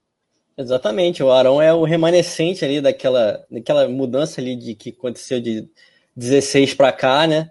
É, então eu acho que mostra o, o, potencial, mostra a qualidade que ele tem, que para mim sempre demonstrou. Óbvio que ao longo de cinco anos é natural que exista altos e baixos, mas é o que eu comentei aqui outras vezes. A gente só vai dar valor ao Arão quando a gente perder o Arão, quando ele não quando ele não jogar mais pelo Flamengo, como a gente vai ver como é difícil achar um jogador que atue em várias, várias posições no campo, é, que exerça com qualidade todas elas, é, um jogador ótimo no jogo aéreo, com, com virada de jogo excelente. Então, assim, o Arão, ele era titular, foi titular com todos os técnicos, não foi à toa. É, a torcida do Flamengo acho que ainda não valoriza ele da maneira com que ele merece. Acho que é um jogador muito subestimado ainda mas aqui que eu acho que, que com o tempo, né, acho que, que a torcida vai reconhecer todo que todo a importância que ele teve, né, ao longo desses anos, nos títulos que o Flamengo conquistou. E assim, o Arão estava no título de, de 2019, né, na campanha toda de, da Libertadores, do Campeonato Brasileiro, um momento histórico do Flamengo. Então acho que ele ele merece o reconhecimento, merece é, merece ser mais exaltado pela torcida junto do, de outros jogadores. Ele sempre visto meio com um patinho feio ainda. Ah, o Arão, sempre quando alguém tem que sair é o Arão. É, mas eu acho que ele, que ele, ele é um profissional exemplar, como tá aqui o Edson Fernandes falou aqui no chat. Nunca, nunca reclamou de nada, nunca pediu para sair, como outros aí que a torcida adora, pediu para sair porque estava comendo um banquinho. O Arão pô, foi barrado várias vezes. O Arão ficou Sim, fora várias vezes do time, sempre, sempre trabalhou e retomou a vaga dele no, no, no treino, no campo, nunca fez birra, então acho que o, que, o, que o Arão merece muito mais reconhecimento do que ele tem é, atualmente. E aí, Paulinha? William Arão, a galera tá comentando aqui, eu também já vou colar aqui no chat daqui a pouco. É, o homem que mais jogou pelo Flamengo nos últimos cinco anos, conseguiu dar a volta por cima, como bem colocou o Juliano, no campo, né? E hoje eu acho que, sendo na zaga ou ali no, na, na, como volante, é titular absoluto do Flamengo, na minha opinião, e é um dos caras mais regulares é, do elenco é, em 2020. Com certeza, eu sempre fui uma crítica do Arão, nunca entendi isso, né? É, eu acho que assim, ele, ele carrega muito, vou fazer uma comparação, só para vocês entenderem aonde estou querendo chegar. Ele, o Diego, eles carregam muito o estigma da época que o Flamengo não ganhava nada, da época que o Flamengo estava passando por aquele processo de reestruturação que não tinha como investir, que a gente brigava ali por meio de tabela, que o Flamengo não ganhava nada. Eles carregam muito o estigma também dessa fase. Então, já existe um preconceito, né, é, com esses jogadores que são remanescentes dessa época. Pode ver que a maioria deles não é bem aceita, não é muito bem aceita. Só que diferente do Diego, que eu ainda vejo muitas críticas, é, eu acredito que o Arão aos poucos está ganhando a torcida, assim, e está conseguindo conquistar esse, esse, esse reconhecimento que é mérito total dele. Eu acho que aos poucos ele está conseguindo que a galera veja ele com outros olhos. É exatamente extremamente importante para o Flamengo foi aquela guinada, né? O Jorge Jesus fez muito bem para o Arão, né? Aquela guinada que ele deu na, na carreira do Arão, do Arão se tornar se tornar peça fundamental para o Flamengo. É, não vejo hoje, né? A gente estava até debatendo, vou até responder então uma das perguntas do comecinho da live, que alguém perguntou quem seria a nossa zaga para domingo, então eu já vou te responder que justamente pela versatilidade do, do Arão, pela regularidade do Arão, por ser um jogador que está tão fazendo tanta diferença, que é tão importante para o Flamengo nesse momento, a minha dupla de zaga para o jogo de domingo seria é, o, o Arão com o Rodrigo Caio, é, porque ele vem fazendo um trabalho excelente ali e, e também acho que o, o, o Diego não pode sair desse time agora, então por esse motivo essa seria minha dupla de zaga, mas eu acho que ele merece todo o reconhecimento, é um cara que sempre honrou o manto, sempre honrou a instituição, né? A gente nunca viu uh, Arão falando mal, o Dil, o Dil resumiu muito bem, né? Até por ser Arão Zete, ele deu uma resumida muito boa. O Arão sempre honrou muito manto, muita instituição. Ele nunca, nunca menosprezou o Flamengo, nunca diminuiu o Flamengo, nunca reclamou, assim, nunca fez nenhum movimento por ser banco. Mas eu acho que eles carregam o estigma muito dessa época, dessa época, entre aspas, fracassada. É uma palavra forte, mas assim, muita galera é, vê essa época como uma época se a gente comparar com tudo que o Flamengo ganhou nos últimos tempos, como uma época fracassada. E eles carregam esse estigma. Então, acho que muita gente ainda precisa desligar. Foi um período que todo mundo sabia que seria difícil quando o Flamengo assumiu o processo de reestruturação. Todo mundo sabia que seria difícil, que não seria fácil, que foi um processo a longo prazo. E hoje em dia a gente colhe os frutos, né? Foram a época das vacas magras para hoje a gente poder tá comemorando aí tanta coisa, ter comemorado Brasileirão, Libertadores, Recopa, Supercopa. É, então, tudo isso fez parte de um processo. O Arão esteve presente todo esse processo. Ele viveu os baixos, muitos baixos, e agora está vivendo os altos merecidamente.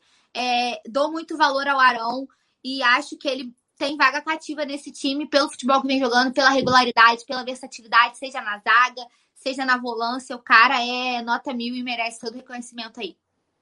É, e eu acho que a galera que, pô, beleza, ah, tinha o estigma, ele, Diego, os caras ganharam, pô. Ganharam o Brasileiro Libertadores, como até, até, lembrou o Juliano, num formato é, é, com o Brasileirão de pontos corridos, é, inédito, né? E, é, isso nunca aconteceu, tinha acontecido com o Santos de Pelé, mas era um outro formato. Então, assim, as pessoas quererem. É, não dá nem pra discutir isso aí, tipo, cara, ah, né? A conquista e a importância. É, ah, não gosto do Arão porque o Arão é, da época. Falar, ah, irmão, o cara já ganhou, já acabou isso. É igual quando aquela piada do cheirinho, que ficou muito, falou, cara, mas como, como assim, cheirinho se a gente ganhou os títulos? Não, mas não entendi. O cheirinho era era falta de títulos, a gente ganhou, então faz sentido. Ó, agora a gente tem mais uma participação aqui, lá, né, de mais um integrante do clube do canal, que tá lá no, no WhatsApp, no caso, né, no do grupo do WhatsApp, e é justamente ela, meus amigos. E mais uma cantora também, né, de, de grande porte, renome, uma voz também inconfundível, Natanael Lima. Vamos falar porque eu, na hora da elisão aí do, do Lili, eu me embolo, né? Natanael Lima, né? Também agora tem falando sobre o Arão. Produção, manda bala. Salve, salve, boa noite, galera, tudo bom? Aqui quem fala é a Natanael Lima. E a minha pergunta é com relação ao Arão né? Se vocês acham que o Ceni em algum momento ele vai acordar e vai voltar com Arão, né, para sua posição de origem, para poder dar espaço para quem realmente é zagueiro de origem, né? Ainda mais agora com a chegada do Bruno Viana, né? E tal. Ou se ele ainda deve continuar insistindo nessa estratégia, né? Até dar errado de vez, talvez, né? Enfim, qual é a opinião de vocês sobre isso? Beijo. Tchau. Tá aí a voz, já, já, já intitulado de primeira dama aí do, do, do Coluna, o Leandro Martins também brinca, é, Natá Gatorade de Lima. E aí, quem perguntar? Arão, começa contigo, Juliano. É, vai, vai, volta para o meio, fica na, na, na, zaga. Ah, eu acho que ele tem que ser mantido na zaga. É, acho que o crescimento do Flamengo justamente coincide com o período que o Rogério Ceni faz essas mudanças táticas, né? Ele traz o Arão para a zaga e, e, coloca um meio de campo mais móvel, mais leve, com o Diego e Gerson.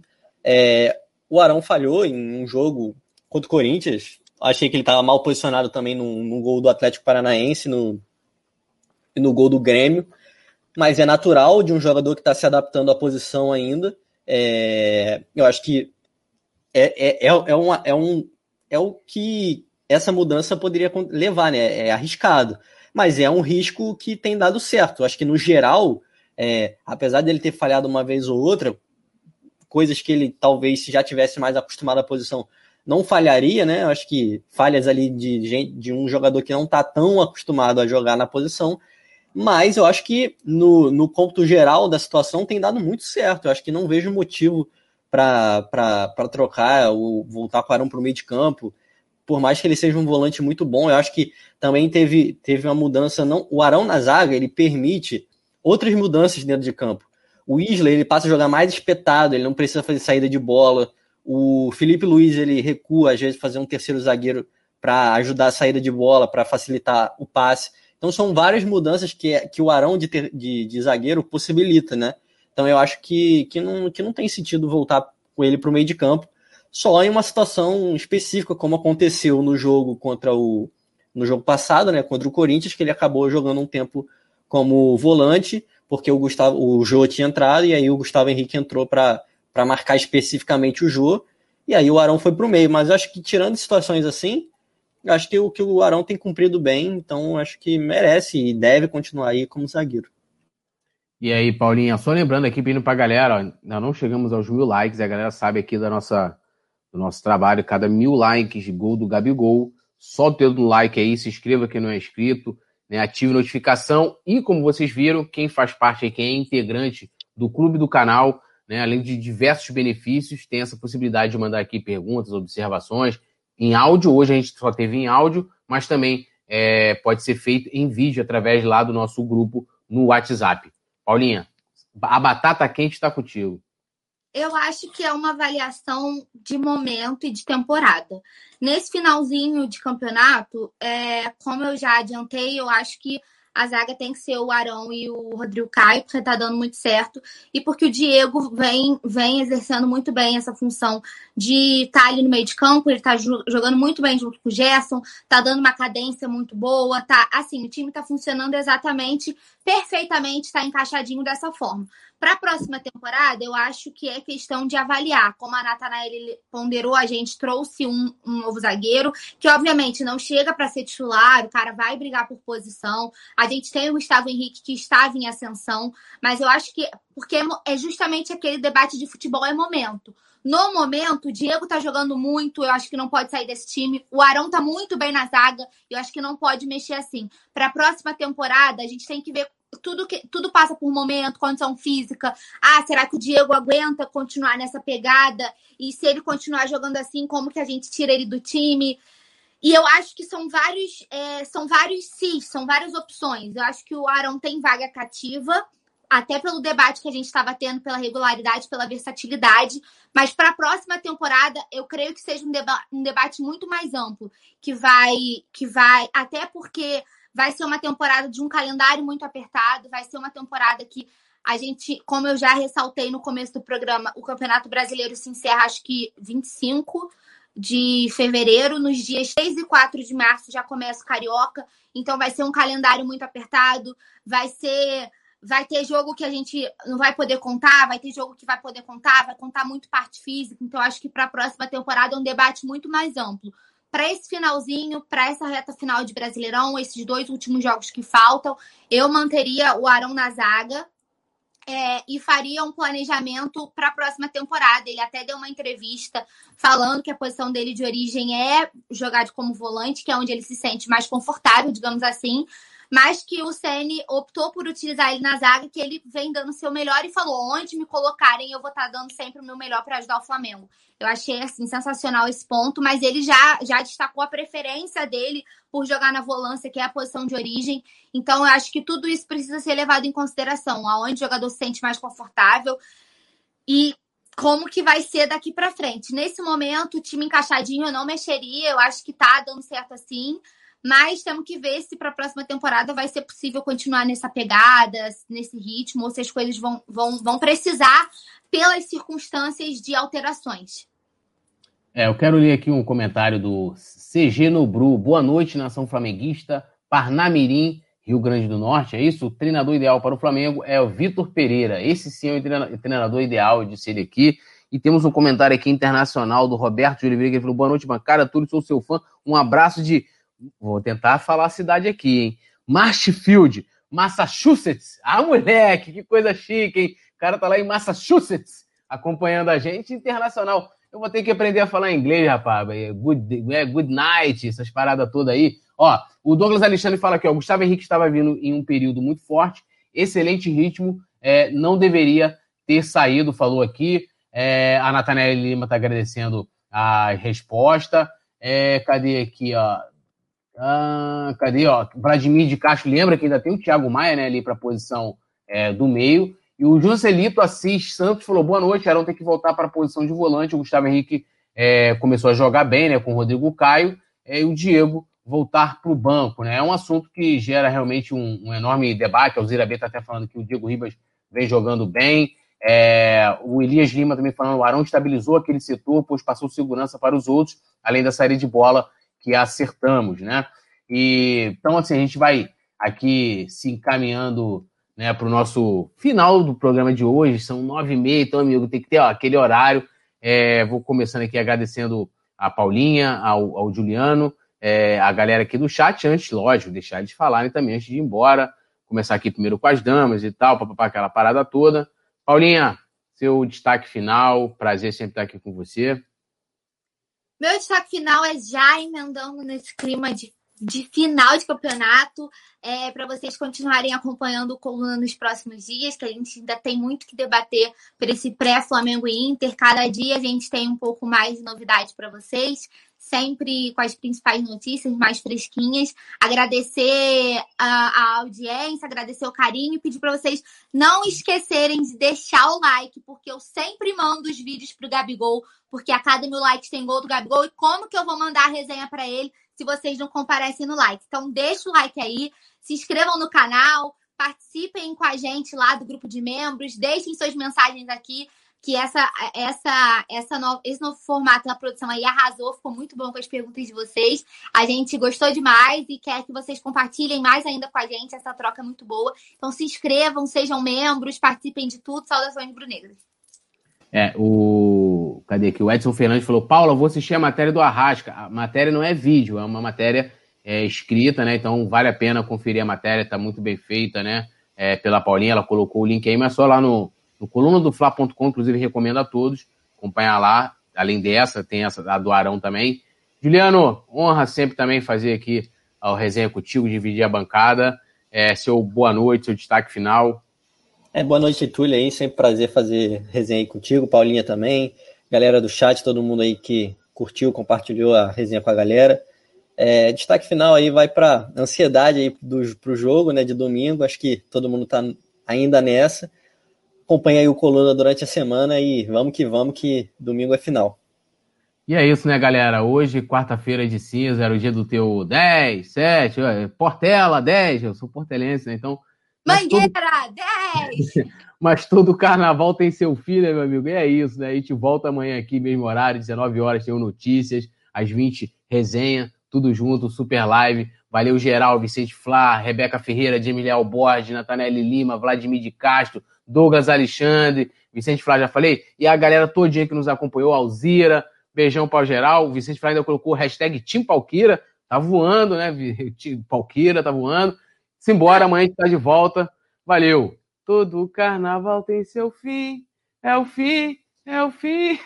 Moleque, deixa eu brincar de ser feliz. É isso. Vambora. Amanhã a gente volta. Tudo nosso, nada deles.